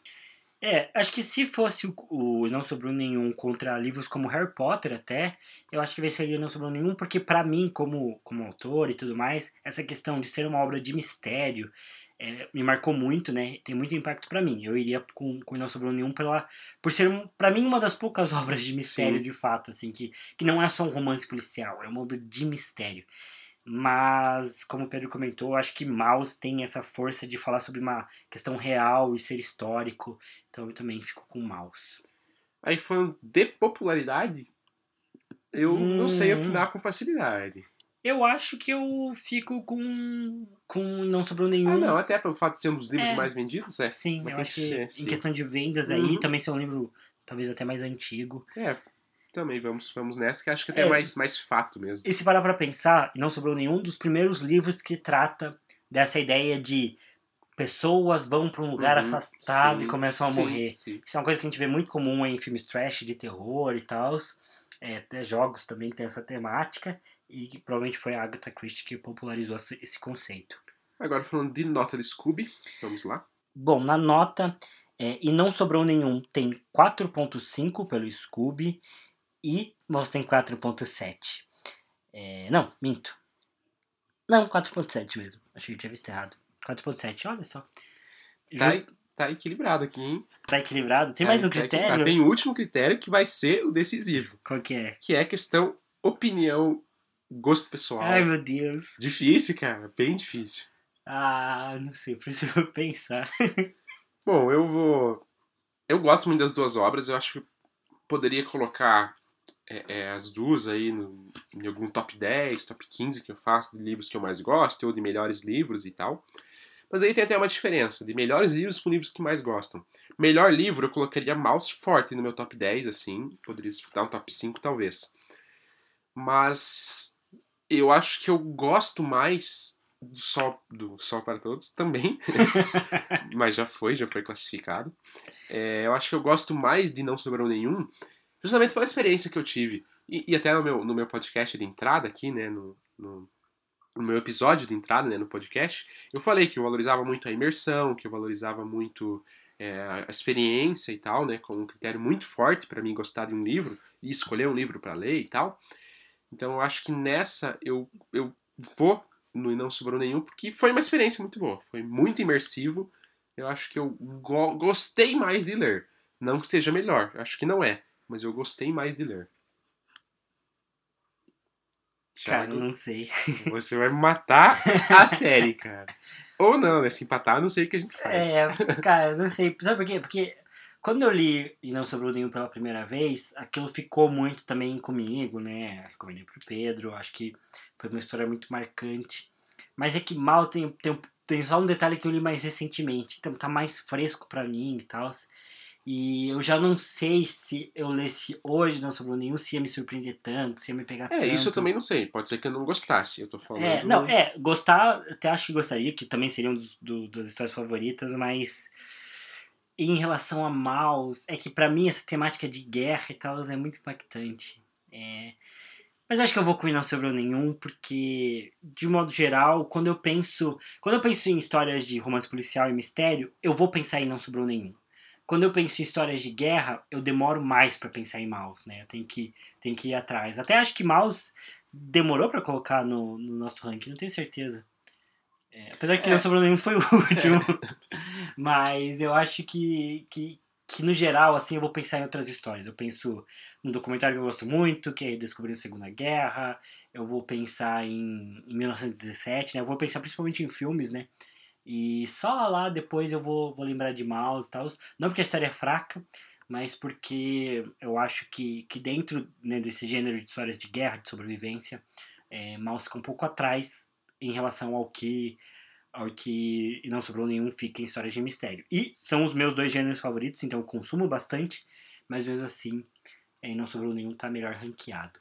Olha só, disputa bem difícil e foi difícil mesmo. Uhum. Nenhum dos votos eu falei com certeza, com absoluta. Né? Certeza acho que só ali na popularidade, né? Que é algo mais fácil. Mas no restante eu fiquei em dúvida em Eu todos. também. É... Mas temos um resultado bem apertado, que dos sete votos temos 4 a 3 para e não sobrou nenhum. Que vai passar. Então passou a Agatha Christie em cima de um prêmio Pulitzer. Mas também não é, não é, Ah, a Agatha não é Christie- absurdo. A Agatha Christie Ela é- merece ela também. merece, ela sim. merece. Ela vai ficar feliz lá no céu. É, ela ia ficar honrada. Ela, ela vai ficar, ela se sentiria honrada, assim. Bom, qual a nossa próxima disputa, então? Aí é um que pessoalmente pra você pode ser complicado. O Cavaleiro Sete Reinos, do George Martin, contra A Hospedeira.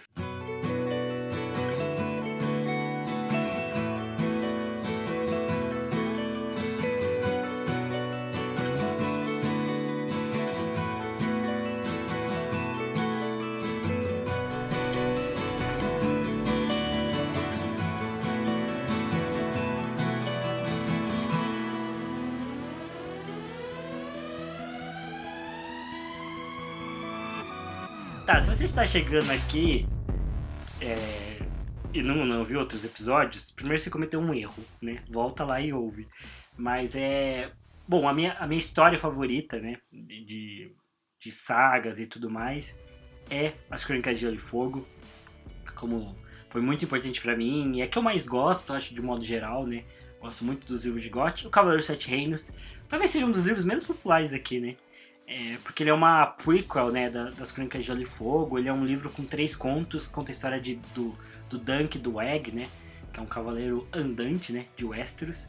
É um livro bem bom, bem legal, não é muito comprido, então... E, e costuma ser barato até, né? Então vale a pena comprar. E do outro lado você tem A Hospedeira, que é um livro da Stephanie Meyer, que escreveu Crepúsculo e tudo mais. Porém, é o livro é, da minha vida, né? É o livro que fez eu eu queria ser escritor, é o livro que mudou meu jeito de ser, de pensar. É, então pode passar a hospedeira já agora de Ah, sei não, hein? Não, mas só pra comentar que eu acho que realmente seria uma disputa mais difícil pra mim se fosse GOT contra a hospedeira. Mas o Cavaleiro dos Sete Reinos, eu ainda tenho a impressão de que a hospedeira deve ficar pra frente, mas temos que ver dentro dos critérios. E o primeiro é a importância histórica e literária, que daí é difícil, É né? difícil porque eu acho que nenhum deles se sobressalta em relação a isso. É, acho que nenhum dos dois tem muita importância, tanto dentro do, do quesito histórico e, do quesito literário. O que talvez pudesse ser um argumento é que eu acho que A Hospedeira é um livro mais importante para Stephanie Meyer do que é um livro importante para o George Martin. Eu acho que isso é uma lógica que dá para usar. É, porque eu acho que o, o- As Aventuras de Duncan Egg, eu acho que é um livro que o George Martin gosta e tal, mas tá aí dentro do que ele fala que vai escrever mais, e até hoje nunca escreveu mais. É, então é uma obra legal, mas acho que também não- nenhum dos dois tem prêmios, nenhum dos dois tem nada muito É, marcante. eu não sei se a gente dá um voto pra hospedeira por conta disso, ou se a gente decreta um empate aqui por falta de voto. Porque, analisando, seguindo o mesmo critério que a gente seguiu pra todos os outros livros, não tenho o que falar desses dois aqui. É, eu acho que a gente pode deixar como um critério de desempate, daí a questão do hospedeira ser mais importante pra, pra biografia da Stephanie Meyer, por assim dizer, né? É, mas eu acho que que fica como critério de desempate Pode depois ser, se pode ser. Bom, questão de qualidade técnica da escrita. Aí, pra mim, George Martin, ele é quase que infinita- infinitamente superior. Porque George Martin escreve muito bem. O George Martin, ele... A, a- a narrativa dele, como ele descreve, cara, é fantástico. Os diálogos dele... hum, acho que eu não li um livro que tenha diálogos melhores e mais reais do que os livros de George Martin. Então, aí, pra mim, fácil George Martin, Cavaleiro Sete Reinos. É, vamos com o George Martin. Cara, vai vir muito triste essa disputa, meu Deus. É, eu acho que o George Martin escreve melhor mesmo, de modo geral, do que a Stephanie Meyer. É... E é isso. Não quero continuar falando, senão eu vou já, já começando lágrimas aqui.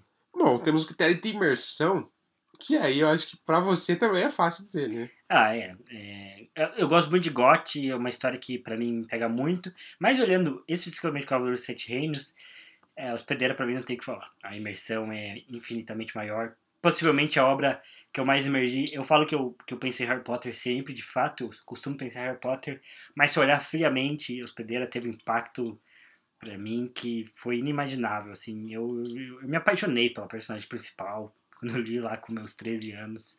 É, foi totalmente diferente pra mim. É, e assim, eu acho que o Cavaleiro Sete Reinos sofre porque você. Primeiro você precisa conhecer GOT pra, pra entender. Acho que não é um livro que você consegue ler é, sozinho, assim. Talvez você aproveite, mas você precisa ter um conhecimento sobre Westeros, você vai precisar ter um conhecimento sobre, sobre o que, que é Game of Thrones, o que, que é um Targaryen. Então você vai precisar ter uma prévia, porque o livro não vai te explicar especificamente, né? E aí tem outro ponto que ele é um livro de contos, né? Então é, as obras, as histórias são mais rápidas, né? E passam, passam mais direto, assim, não tem, te- tem um tempo entre uma obra e outra, né? Os anos passam ali. E um outro ponto que pra mim a hospedeira também vence em imersão, né? Acho que se você olhar a criação de mundo, George Martin é maior, mas pra mim a hospedeira em primeira pessoa também, né? Que faz com que você entre ali na cabeça da personagem. É uma história pra isso, né? Eu acho que é o principal ponto de hospedeira. É essa questão de você entender os dilemas da protagonista e vivenciar aquilo. Então, pra mim, a hospedeira ganha. Ah, cara, é difícil, hein, Tiagão? Talvez eu te chateie aqui, não sei. Ai, o podcast vai voltar a ser só eu, tá, pessoal? A hospedeira, ela é bem imersiva, eu tive uma, uma conexão bem legal ali com, com, com a trama, assim, foi bem imersivo mesmo, assim. Acho que, é, para mim, o ponto forte que eu vi em hospedeira foi a imersão que ela me trouxe. Porque em questão de, de, de trama e tudo mais, não, não foi algo que me né, sobressaiu, assim, foi algo que me chamou super a atenção. Então tem uma imersão legal. Mas também o Cavaleiro Sete Reinos foi imersivo, muito pela criação de mundo, criação de personagem, acho que os personagens ali são bem fundamentados, embora né, na hospedeira também, o personagem da Peg ela é muito bem, muito bem é, aprofundada. É, Mas na, na questão do George Martin é que ele traz uma realidade muito grande porque acontece, né? Já Uhum. é um ponto que eu, que eu que eu coloco sempre como algo positivo. Já falei pro Thiago desse livro mesmo. É o fato do Dunk, por exemplo, como cavaleiro, ele não ser aquele cavaleiro clichê das histórias que vai vencer tudo, porque ele foi treinado como cavaleiro, ele foi declarado cavaleiro por um cara bosta. Ou nem foi. Era, não tinha valia o título de cavaleiro do Dunk. Então ele não sabia lutar. Quando ele foi lutar contra os caras de verdade, ele apanhou, ele perdeu. Ele teve que voltar a ser o cara selvagem. O ali. tanque da Baixada das Pulgas. Então, eu acho que, cara, isso é legal. Isso dá uma imersão. Pra mim, foi muito imersivo porque eu ficava bravo. Porque eu, eu queria que o Dunk vencesse, mas ele não venceu. Mas isso é bom que ele não venceu, faz sentido. Então, putz, cara, é, é difícil, assim. Realmente é difícil. Mas eu acho que eu dou meu voto aí pra, pro Cavaleiro Sete Reinos no critério de imersão pessoal, né? Experiência pessoal, assim. Então, nesse caso. Do mesmo jeito que o Pedro ficou tentando chunchar pra, pra Senhor dos Anéis não vencer, eu vou tentar chunchar aqui pra hospedeira. Mas, ó, Senhor dos Anéis goleou, né? Caso da cena. Ai, Então aí, ó, é um critério que não foi pra nenhum dos dois, né? Então a gente perde o critério imersão. Tá, próximo. Temáticas, Thiago. Cara, pra mim é hospedeira também. Porque eu acho que o Cavaleiro dos Sete Reinos tem uma questão de ser Uh, ele fala sobre desigualdade social, ele fala sobre abuso de autoridade também, mas eu acho que ele vai entrar. Uh, teve uma das obras que a gente falou sobre isso que tá muito dissolvido isso na trama, assim, sabe? Ele não chega a abordar isso especificamente em nenhum momento, aquilo ali não fica extremamente ressaltado. Eu até acho que isso vai ficar melhor ressaltado em As Crônicas de Gelo e Fogo, propriamente dito, né? É mas enquanto a hospedeira não tem temáticas talvez sociais tão fortes, apesar de achar que tem, é, mas ela vai falar muito sobre o que significa ser humano e, e vai falar sobre essa temática do, do o que, que significa ser parte de uma sociedade e como a nossa sociedade humana tem é, cometido muitos erros, né? E, e, vai falar sobre existencialismo de uma maneira, acho que, que consegue ser leve, mas se você prestar atenção na trama, aquilo vai estar em todos os aspectos. É, e essa ideia de comunidade também. Então, eu acho que essas temáticas ficam muito fortes em Hospedeira, enquanto as temáticas de, de, de do Cavaleiro Sete Reinos estão bem mais dissolvidas na obra como um todo. Né? Então, por isso, eu voto para Hospedeira. Aí, para deixar o Thiago feliz, eu acompanho o voto porque eu acho que Cavaleiros Sete Reinos não tem uma grande temática, é. até por serem contos, né? Os contos são diferentes, histórias diferentes, momentos de vida diferentes dos personagens. Então é, é curto que tem assim de um enredo único, né? E aí já troca, já passa para outro, então não desenvolve muito a questão de temáticas, de uma crítica política, social, até a questão de relacionamentos, sentimentos e tal. Uhum. Enquanto que a hospedeira, eu acho que ela trata muito essa questão de, de, de valores, valores humanos, é, é conflitos internos, é, é, sentimentos mesmo, relacionamento. E, cara, isso também tem que ser ressaltado, também é algo importante que as histórias tragam. Então aí meu voto também para a questão de temática vai para hospedeira. É, e até comentando de modo geral do George Martin, né, esse para mim é um tema difícil de defender as Crônicas de Gelo Fogo, né? Qualquer temática da obra. Eu acho que não tem, realmente não tem uma temática. A gente vai falar isso depois, mas acho que é um, é um ponto do George Martin, assim. Eu não consigo ver qual que é a temática central das Crônicas de Gelo e Fogo, né? Se existe. Tem várias temáticas. E tem tanto personagem que trata de tanto assunto. E eu acho que no Dunkin' Egg até talvez fosse o momento deles conseguirem se aprofundar em algumas dessas temáticas. E é o que ele acaba não fazendo, assim. É, então, enfim, por isso também hospedeira. Partindo para popularidade, aí falando só dos livros, eu acho que hospedeira vence. Eu acho também. Porque se a gente for analisar, comparar toda a obra do Martin, aí eu acho que não tem nem comparação. Mas aqui a gente tá falando do Cavaleiro dos Sete Reinos. É. Desse único livro. Eu acho que ele é bem pouco conhecido, acho que ele não é um grande sucesso de vendas. A Hospedeira acho que também não é, nossa, super, mas acho que a Hospedeira é mais popular, mais conhecida. Sim, a Hospedeira já foi por bastante tempo, na época do lançamento dela, ela foi top 1 de vendas semanal, ela ficou por muito tempo é, da lista de mais vendidos. É, ela teve filme também, que eu acho que conta muito também, né? Adaptação e tal. Enquanto Cavaleiro dos Sete Reinos é uma subtrama ali do, do mundo de Goth. E, de novo, é, como é uma obra derivada, acho que faz sentido comentar, mas eu acho que os próprios livros de Game of Thrones é, assustam o pessoal, né? Então, pra pessoa. Geralmente, a pessoa, para ler o Cavaleiro dos Sete Reinos, tem que ter um interesse já na, nos livros ali do, do Martin, porque só assistindo a série você não vai entender, então. É, ela precisa dar esse passo além, né? Superar o medo dos livrões ali do Martin para conhecer aí o, o, o Dunk Egg. Então, acho que realmente a hospedeira vence em popularidade. Até se, se a gente pegasse o critério de vendas, provavelmente ela bateria também. E aí já vamos emendar na nota do Scooby, que também vai refletir um pouco de popularidade. Uh, bom, nesse caso, eu acho que o Cavaleiro de Sete Reinos vence sim, porque ele tem 4.4 e a hospedeira tem 4.2. E aí, o último critério, que vai ser o de desempate ou não. Não depende. vai desempatar. Já sei que não vai. Não vai, porque eu prefiro, questão de gosto, Cavaleiro Sete Reinos. É, e eu, eu prefiro Hospedeira. É o livro, é o livro da minha vida, é o livro mais importante é, da minha então, vida. aí não tem não discussão. Tem... Porém, como a gente tinha deixado a importância histórica e literária justamente como um critério de ah, desempate, é né, que seria a favor do hospedeiro por conta de ter uma importância para a autora, então nesse caso vamos dar mais um voto para hospedeira. E aí fecharíamos, né, de todos os votos, tivemos é, dois empates, isso, dois empates. Então, dos cinco critérios analisados, temos uma vitória suada de 3 a 2 para a hospedeira. Uh, vitória! Mas é que assim, eu acho que faz sentido esse critério de desempate, Faz, porque faz. eu acho que eu não consigo elencar nenhum valor de importância literária e histórica é, para o Cavaleiro dos Sete Reinos. Eu não consigo puxar isso, né?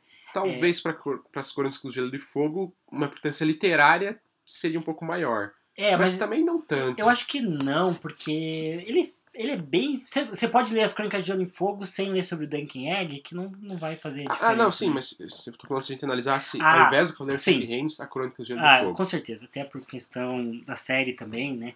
E a série ter também Recorde de prêmios. recorde tudo de prêmio, recorde também. Foi uma das coisas que fez a gente. Netflix mais GOT foi o que fez a gente ter esse universo de séries hoje, né? Então. É, as Crônicas de Gelo e Fogo, sim. Mas aí eu acho que só o Cavaleiro dos Sete Reinos ele é uma obra bem secundária, assim, dentro da, de, de GOT pro Martin, enquanto a Hospedeira é o segundo principal livro da Stephanie Meyer, né? Fica ali atrás da, de Crepúsculo. Porém, ela já falou que é o que ela mais gosta. E, E eu não li Crepúsculo, mas pelo que eu sei, acho que eu preferiria mesmo a Hospedeira do que Crepúsculo. Ah, né? Qualquer pessoa aí pensante que já leu as duas também preferiria. Perfeito. Então, Thiago, temos uma vitória para a Hospedeira. Suado. Suada, suada. É, E aí vamos ao próximo confronto também interessante. Um confronto selvagem, animalesco. porque teremos Revolução dos Bichos contra Em Busca do Atlas Final. Ah, e esse é duro também. Esse é Meu duro, esse é Deus, duro. Que chaveamento maldito. Já perdi jogos vorazes no meio disso. Talvez perdamos agora Em Busca Atlas Final. Ai. Veremos, veremos.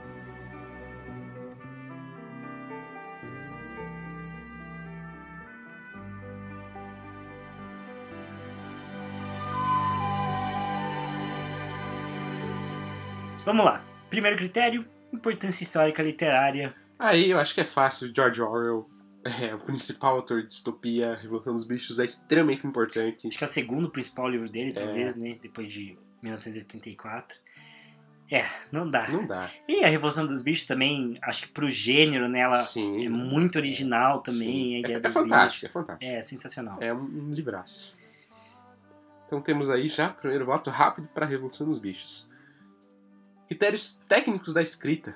Com você, Thiago Majores. Hum, cara, não sei. Porque Em Busca de Watership Down, ele não é um livro. Ah, nossa, o primor também premiado e tudo mais, não é. Mas ele tem uma característica de escrita, de narrativa, que eu acho que é muito impressionante, que ele serve para crianças e para adultos, numa proporção quase que igual, assim. Acho que uma criança pode ler Em Busca de Watership Down e gostar, e um adulto pode ler e gostar. E eu acho que pouquíssimas obras conseguem fazer isso. É, já a Revolução dos Bichos, ele tem esse detalhe de, de novo, igual o Sol para Todos, igual o Maus, de pegar uma temática importante e dissolver ela numa coisa mais lúdica, numa coisa mais, é, assim, gostosa de ler, se se envolve ele também. Mas assim, eu acho que a Revolução dos Bichos é um livro mais curto, é um livro menos trabalhado, com menos desenvolvimento. Enquanto Em Busca de Watership Down, acho que ele também é muito original. Ele tem toda ali uma regra de como que ele vai tratar os coelhos, que os coelhos têm que ser... é, Lembrando que ele cria um certo vocabulário até Sim, pros é uma coelhos. cultura, né? Mitologia para os coelhos e tal. É, e sem contar que, que ele tem todo esse trabalho de, de fazer você sentir como um coelho se sente, né? Uma ideia mais ou menos assim. O coelho dele não é o Pernalonga que, que sai andando por aí falando que quer velhinho e pegando em armas e sei lá o que. Ele é um coelho que tem limitações de Sim, coelho. a- daí o jeito que eles lutam também. Então teve todo um trabalho ali de pesquisa também. É, acho que o Orwell é um autor melhor, né, do que o Richard Adams, mas de modo geral eu acho que eu prefiro a escrita é, de Em Busca de Watership Down.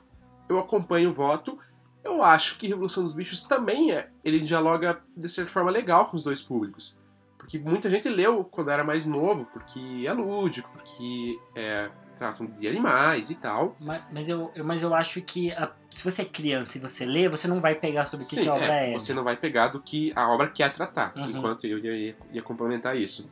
Enquanto em busca do Watership Down, crianças e adultos conseguem entender do que a obra está sendo Sim. do que tá falando. Então eu acho que, que, é, que é legal. Eu dou esse ponto também, questões de, de escrita, até porque Revolução dos Bichos é um livro mais curto, é, e até porque assim, o, o, o- Orwell, ele, ele, ele, ele tem muito mais importância no aspecto político e social do que necessariamente no aspecto Uhum, literário. É. É, né, não que os livros dele sejam mal escritos, claro que não, são bem escritos mesmo, mas o destaque fica para a genialidade do que ele cria. Nossa, desse sistema, olha a crítica que ele está fazendo, cara, Uhum. pô, aí que tá o- a grandiosidade das obras do Orwell. Não é necessariamente na escrita. Também não é em, em busca do Arthur Down. Mas por essas questões, por ter criado um vocabulário para os coelhos, por ter tido esse cuidado, por ser um livro mais longo e consideravelmente mais, mais longo, Uhum. né, quase que o triplo, talvez o quádruplo aí de Revolução dos Sim. Bichos, acho que também tem que considerar isso, né? Que é mais fácil escrever um livro menor do que um livro grande. Então eu fico aí também no aspecto é, de escrita, né? No aspecto técnico, digamos assim. Meu voto também vai para Em Busca do Arthur Down. E, e aí, é, temática. É, eu acho que não dá também pra discutir muito, porque é o ponto forte do É, o Warriors ponto também, forte do né, Orwell- que, o, do Orwell são as temáticas. que o Pedro comentou. E, e aqui ele trata. E, e é legal porque a Revolução dos Bichos é, é a obra que fala sobre a desilusão do Orwell com o socialismo, né? Fala sobre como ele era um socialista, ele lutou na Revolução Espanhola como voluntário, né? Não tinha nada a ver, foi lutar pelo lado socialista. Então ele era alguém, levou um tiro na garganta, se não me engano, por nessa guerra, né? É, que é chamada de a última guerra romântica da história. É, então ele tem todo esse, esse peso, mas aqui ele vai falar sobre a desilusão com o projeto soviético, vai falar com a desilusão né, com o lenismo, com o marxismo. Então é, é uma obra muito tensa né, por tratar disso, que ele consegue é, é, dissolver nessa temática mais lúdica de fazenda ali com os animais. É, e, mas assim, acho que você, se você conhece um pouco sobre história socialista, você olha e você consegue perceber quem é o Stalin, Sim, é- quem é é. Napoleão, Trotsky e tudo mais. É, você consegue se aprofundar nisso, você percebe as nuances ali das regras que vão mudando, de que os todos os animais são iguais, mas alguns são Uhum. mais iguais do que outros. É, o final também, nossa, é realmente é o ponto forte dele. Sim, é o ponto forte é a temática. Em Busca do Arthur Down, ele traz temáticas bem interessantes. Sim. Até, até é ruim, porque ele poderia ganhar de outros livros de Harry Potter, por exemplo, ele venceria. É, acho que ele é melhor, né, pra falar sobre companheirismo, lealdade, sim. É, a lealdade, assim, a ideia. O, o personagem do, do Topete, que é um dos coelhos, que ele, ele é mais forte do que inteligente, mas ele é extremamente leal ao capitão Sim. dele, né? Tem, tem uma cena no final que ele fala justamente isso, né? Da lealdade. Coelho, é. Da lealdade que ele tem pro chefe dele. Cara, isso é legal, isso é um valor bem importante, dá pra, dá pra gente trazer. Até me arrepiei lembrando dessa cena, porque ela é bem também. legal. Ela é bem legal. Ela é bem boa. É, então, traz, trata de temáticas interessantes, até a questão de sobrevivência, né? Porque gera guerra entre os coelhos por um fator biológico de sobrevivência, porque os coelhos precisavam reproduzir e por isso eles tinham que roubar É, fêmeas. E ele coloca ali, né, aquela questão da, da, daquele viveiro que é ditatorial. Sim, sim. E até das ações humanas, né? A história começa Sim. porque os humanos vão destruir o viveiro dos Sim. coelhos para construir um shopping. Então, É, são temáticas legais, Sim. mas não dá pra competir com o Orwell, porque acho que qualquer obra dele que a gente colocasse aqui talvez vencesse, porque nesse quesito, né? Porque o foco dele é esse, né? É tratar temática. Ele faz os livros para aprofundar na- na- nas teorias e nas críticas dele. Então aí o voto vai para Orwell. e aí, imersão. O que, que você acha? Eu vou de Busca da Trip Down. Eu também. Até porque cria o vocabulário, cria todo o folclore. Aquelas histórias que eles contam do folclore, das lendas entre os coelhos, que tinha um personagem que era lenda, Uhum. e daí uma, uma hora ele encarava a morte, e depois ele fazia. Cara, é muito legal. É sensacional. A criação de mundo que ele faz numa história curta. Porque não é uma saga. Então ele tem É. uma criação de mundo que ele cabe muito bem num livro único. Uhum. Então, assim, pra mim a imersão de música da Down é muito fantástica. Até deu vontade de reler. Falando, também. A gente tá se planejando aí pra fazer um, um episódio só sobre Em Busca de Down, porque vale a pena. E eu acho que é isso. Eu tenho muita impressão de que o Orwell ele queria falar sobre, sobre essa desilusão com o socialismo, né, com o projeto soviético. E por ser um gênio, ele conseguiu pensar um jeito criativo, inteligente de fazer isso, que foi com a Revolução dos Bichos. Mas esse é o ponto. Eu acho que ele queria falar sobre a temática. Ele não queria desenvolver uma cultura ali da fazenda, explorar mais. Ele queria falar sobre uma temática específica, fazer as analogias, as alegorias, Tolkien que lute. É, então ele queria fazer isso e fez.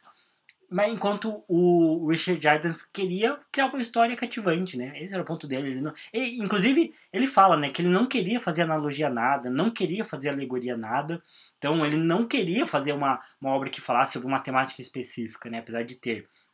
É, ele queria fazer uma história cativante para as filhas dele, que acabou se tornando uma história cativante para o mundo inteiro, né? Então, acho que em imersão ele vai muito fundo e, e é muito legal. E muito original também, Sim, né? extremamente original. É, eu, inclusive até comprei esse final de semana aí, que a gente tá gravando aí, No impulso, hein? é, mais próximo aí da, da Black Friday e tal. E acabei comprando até 101 Dálmatas, né? Tava assistindo no Disney Plus e descobri que era um livro, baseado em um livro. E pensei, putz, será que parecido com Em Busca de Atraship Down? Porque estou aí na ânsia de querer sentir esse, esse envolvimento de novo com essa história de jornada, de busca aí de, de animais e tal, que eu acho que, que sempre vale a pena ler. Não li ainda em é, 101 Dálmatas, mas espero que seja parecido aí com, com o Atraship Down, pelo menos. Bom, popularidade. Cara, eu acho que o Orwell é mais popular, a Revolução dos Bichos é, mais Eu popular. acho que sim. Inclusive, eu acho que por muito tempo, Em Busca de Atraship Down, aqui no Brasil, né, ficou esgotado até, né, não tinha, foi recentemente aí que, que a obra voltou a ser editada, enquanto a Revolução dos Bichos é fácil de encontrar em biblioteca de colégio, né, é uma obra muito Sim, marcante. Eu acho que ela é mais, mais dissolvida, mais vendida, acho que ela é mais popular como um todo. Uhum. Próximo critério, Nota do Scooby. vamos lá. Em Busca de Atraship Down tem 4.5, que é uma nota bem alta. É, tá né? alto. Enquanto é, a Revolução dos Bichos tem 4.5 também. Olha só, Empate aí de notas. que vai empatar. Qual que a gente não falou ainda? O último critério que sobra é a opinião e gosto pessoal. Bom, pra mim é. Acho que essa é fácil. É em busca de Atraship Down. É, na minha fase mais socialista de vida aí, a Revolução dos Bichos era incrível, eu gostava muito. Ainda acho genial, do jeito que ele aborda. Mas Em Busca de Atraship Down foi muito marcante. Foi uma história muito surpreendente também.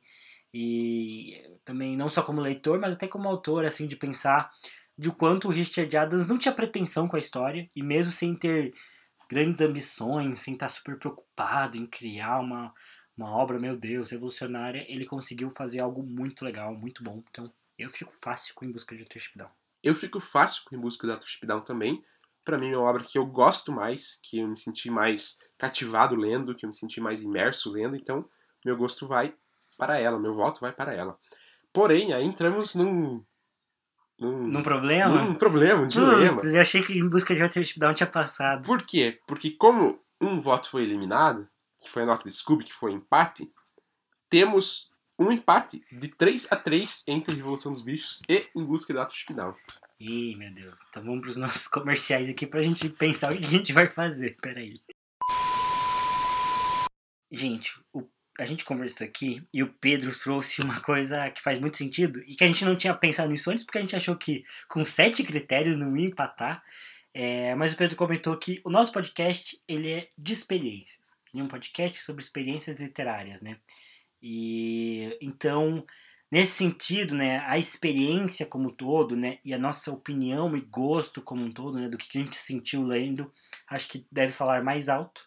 E, e, e claro que é um caso específico, né, porque nos outros a gente tem um critério, né, para seguir ali, mas como não temos um critério de bom desempate, né, a gente até tinha pensado em, em vendas e tal, para ser algo mais objetivo, mas é, é difícil de encontrar, né, esses, esses valores especificamente, né? Para alguns livros, tipo Harry Potter, que são muito populares, a gente tem, mas em busca de Authorship Down, difícil de encontrar.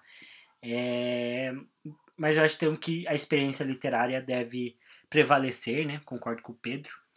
Então, Neste caso, passaria em busca do Atraship Down, mesmo empatado, mas justamente por isso, né? A gente não, não falou antes, porque de fato, sete critérios, a gente pensou que não ia é empatar. difícil. Mas nesse caso aqui, como era difícil mesmo, acabou empatando.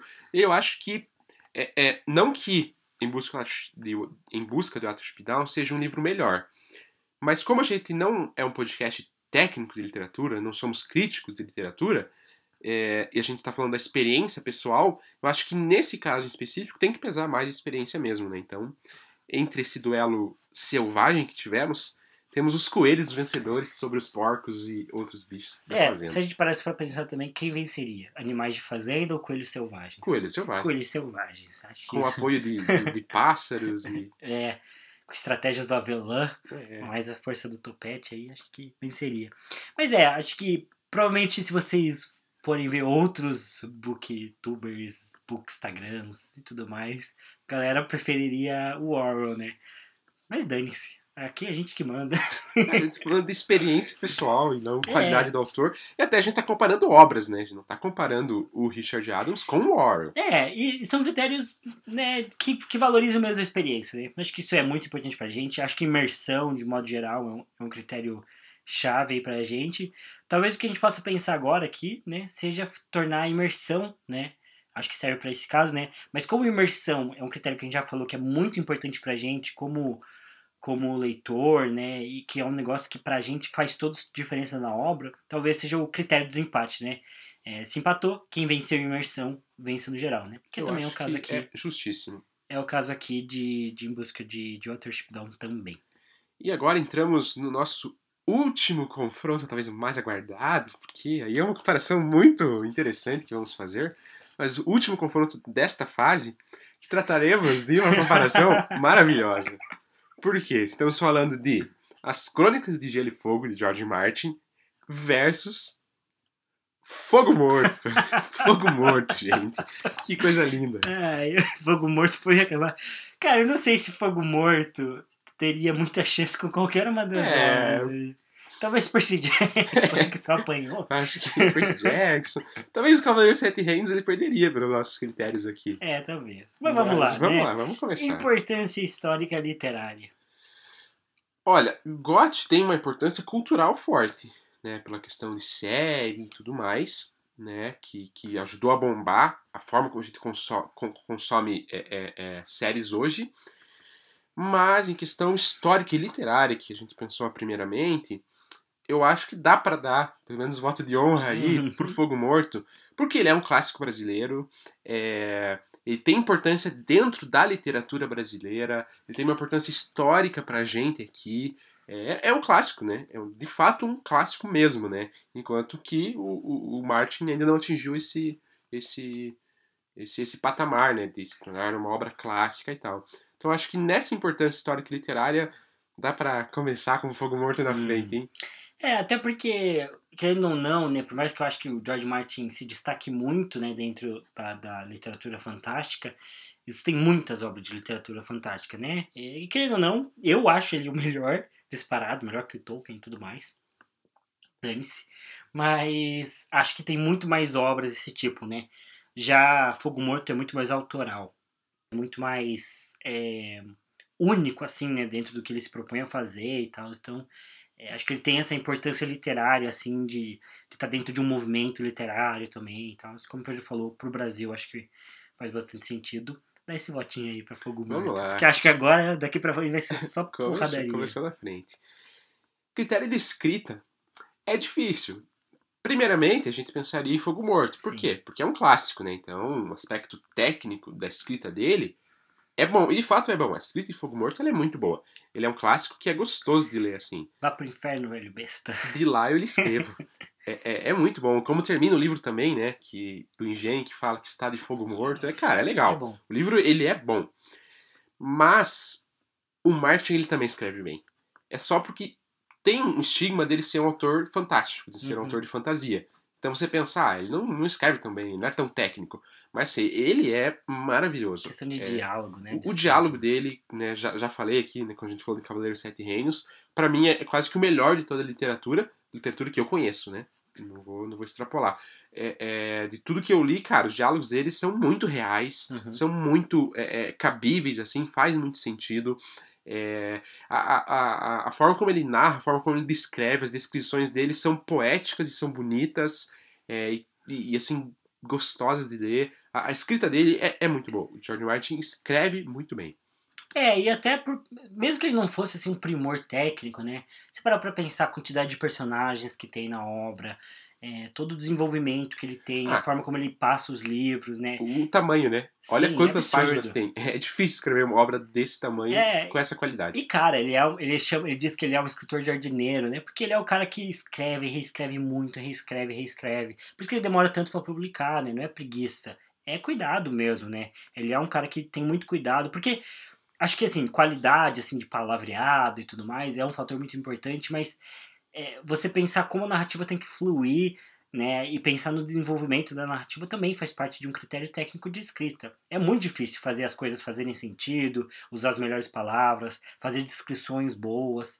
É, e acho que o George Martin faz isso muito, muito bem. Não do que o José Lins, né? Jo José Lins do Rei. É, não que o José Lins do Rego não faça isso, mas eu acho que pro tamanho da obra, eu fico com Gotti. Eu, eu também já dei o meu voto. Falando de imersão, aí eu acho que é fácil. Embora Fogo Morto é bem imersivo por ser um clássico, né? Em geral a gente tem esse estigma de que clássico é chato e tal. Fogo Morto não. Mas a imersão de Gotti é um ponto É. forte. Criação de mundo, criação de personagem, narrativa, diálogo.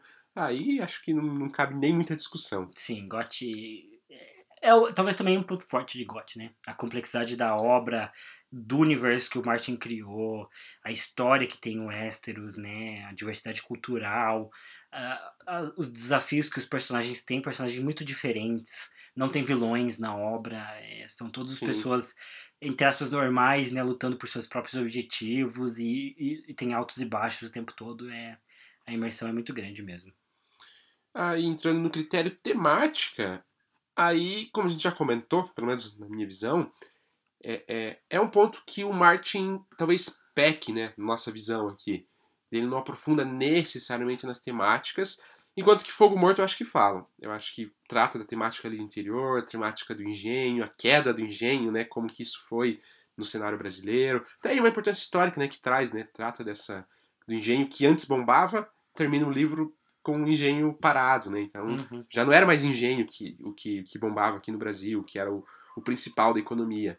É, fala ali da, da, da questão cultural do, do, do, do, do interior, um pouco dessa questão de desigualdade social, assim, é, eu acho que em questão de temática eu daria aí o segundo votinho para Fogo Morto. É, acho que se eu comparasse Fogo Morto com algumas outras obras, tipo Jogos Vorazes, talvez Perderia, até, perderia. talvez até em Busca de Atrás Down, acho que perderia, porque também acho que em Fogo Morto essa temática tá mais dissolvida também ali nas três histórias que tem e tal. Mas acho que é um ponto fraco do Martin, de fato, não ter uma temática específica da qual ele tá tratando também, né? E aí Fogo Morto tem uma temática histórica muito importante, né? Como o Pedro comentou, a queda do engenho, né? E ele também tem três personagens centrais na obra, né? Que vão narrar a história em momentos diferentes. E você vê a diferença desses três personagens, né? Ele fala sobre a diferença de vida de cada um deles, a importância que eles têm na cidade. Então acho que é, faz sentido o Fogo Morto também ganhar. Ó, tem mais votos do que a gente achou. Olha só, até agora quatro votos, dois a dois, hein? Olha só, 2 a 2 Páreo Tá acirrado, hein? Mas agora vamos entrar em popularidade. Aí, É, é, não tem o que fazer. aí não né? tem o que fazer. Gotti também quebrou todos os recordes aí de, de, de, de séries, né? Mais baixada piratamente. Sim. É, livro extremamente vendido também. Enfim, é, não tem muito como comparar. Não também. tem mesmo. Então, gote aí. Acho que talvez Pensa até pro, no cenário Brasil, acho que. Eu acho que é mais popular, sim. É, acho que José de Lins de Rego, de, do Rego nem é um dos maiores autores aí, então.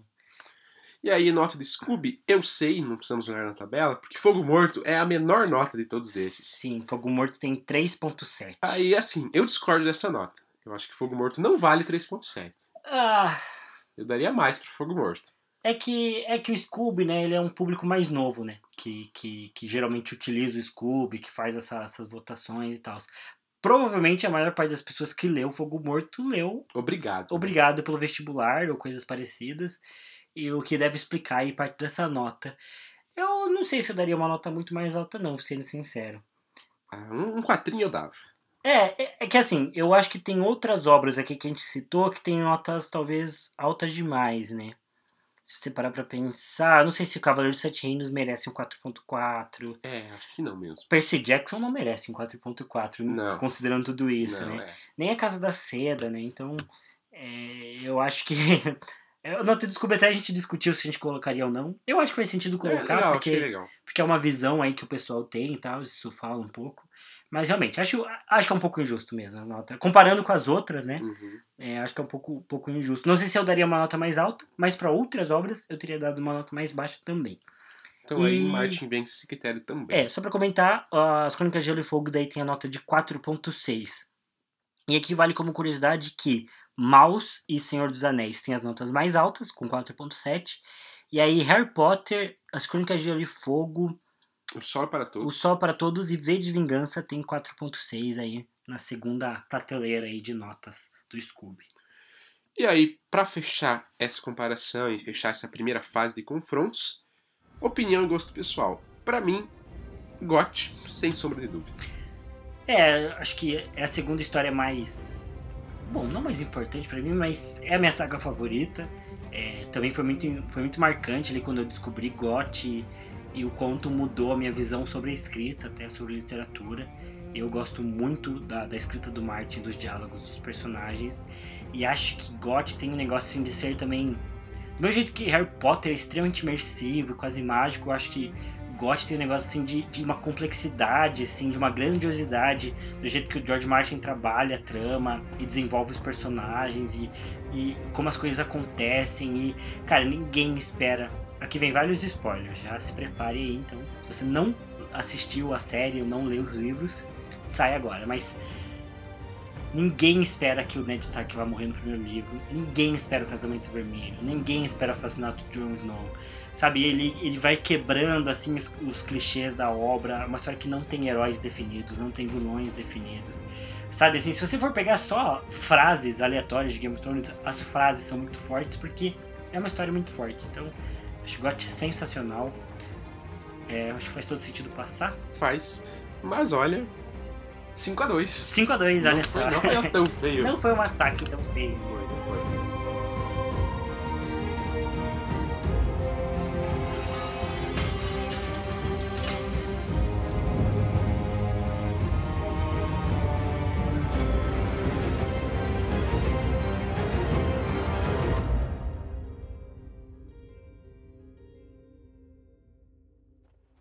Temos aí, né, nesse panorama geral, a maior goleada é Harry Potter contra Percy Jackson. Que eu acho que Percy Jackson levaria goleada de, De quase todo um. mundo. né? Perderia de fogo morto. É, provavelmente perderia. Então, Percy Jackson aí, tadinho. Mas, os fãs não fiquem tristes, faremos saga, será legal. A gente gosta de Percy Jackson, pelo menos um pouco. Gosto, gosto, claro que gosto. E aí, eu vou só repassar todos os vencedores, para já deixar a, a- deixar a deixa, né? É. Então, do que seria a próxima fase, né, só para deixar esse gostinho aí né, do- dos confrontos, os confrontos são Senhor dos Anéis contra o Sol para Todos. Olha, quente, hein? Vai dar o que falar. Harry Potter contra a V de Vingança. Difícil também. É, agora vai ser só vai difícil. Ser, vai eu ser acho. legal. E não sobrou nenhum contra a Hospedeira. Hum. Aí, aí pode ser. Não sei. Vamos deixar pra próxima. E Em Busca da Trip Down contra Game of Thrones.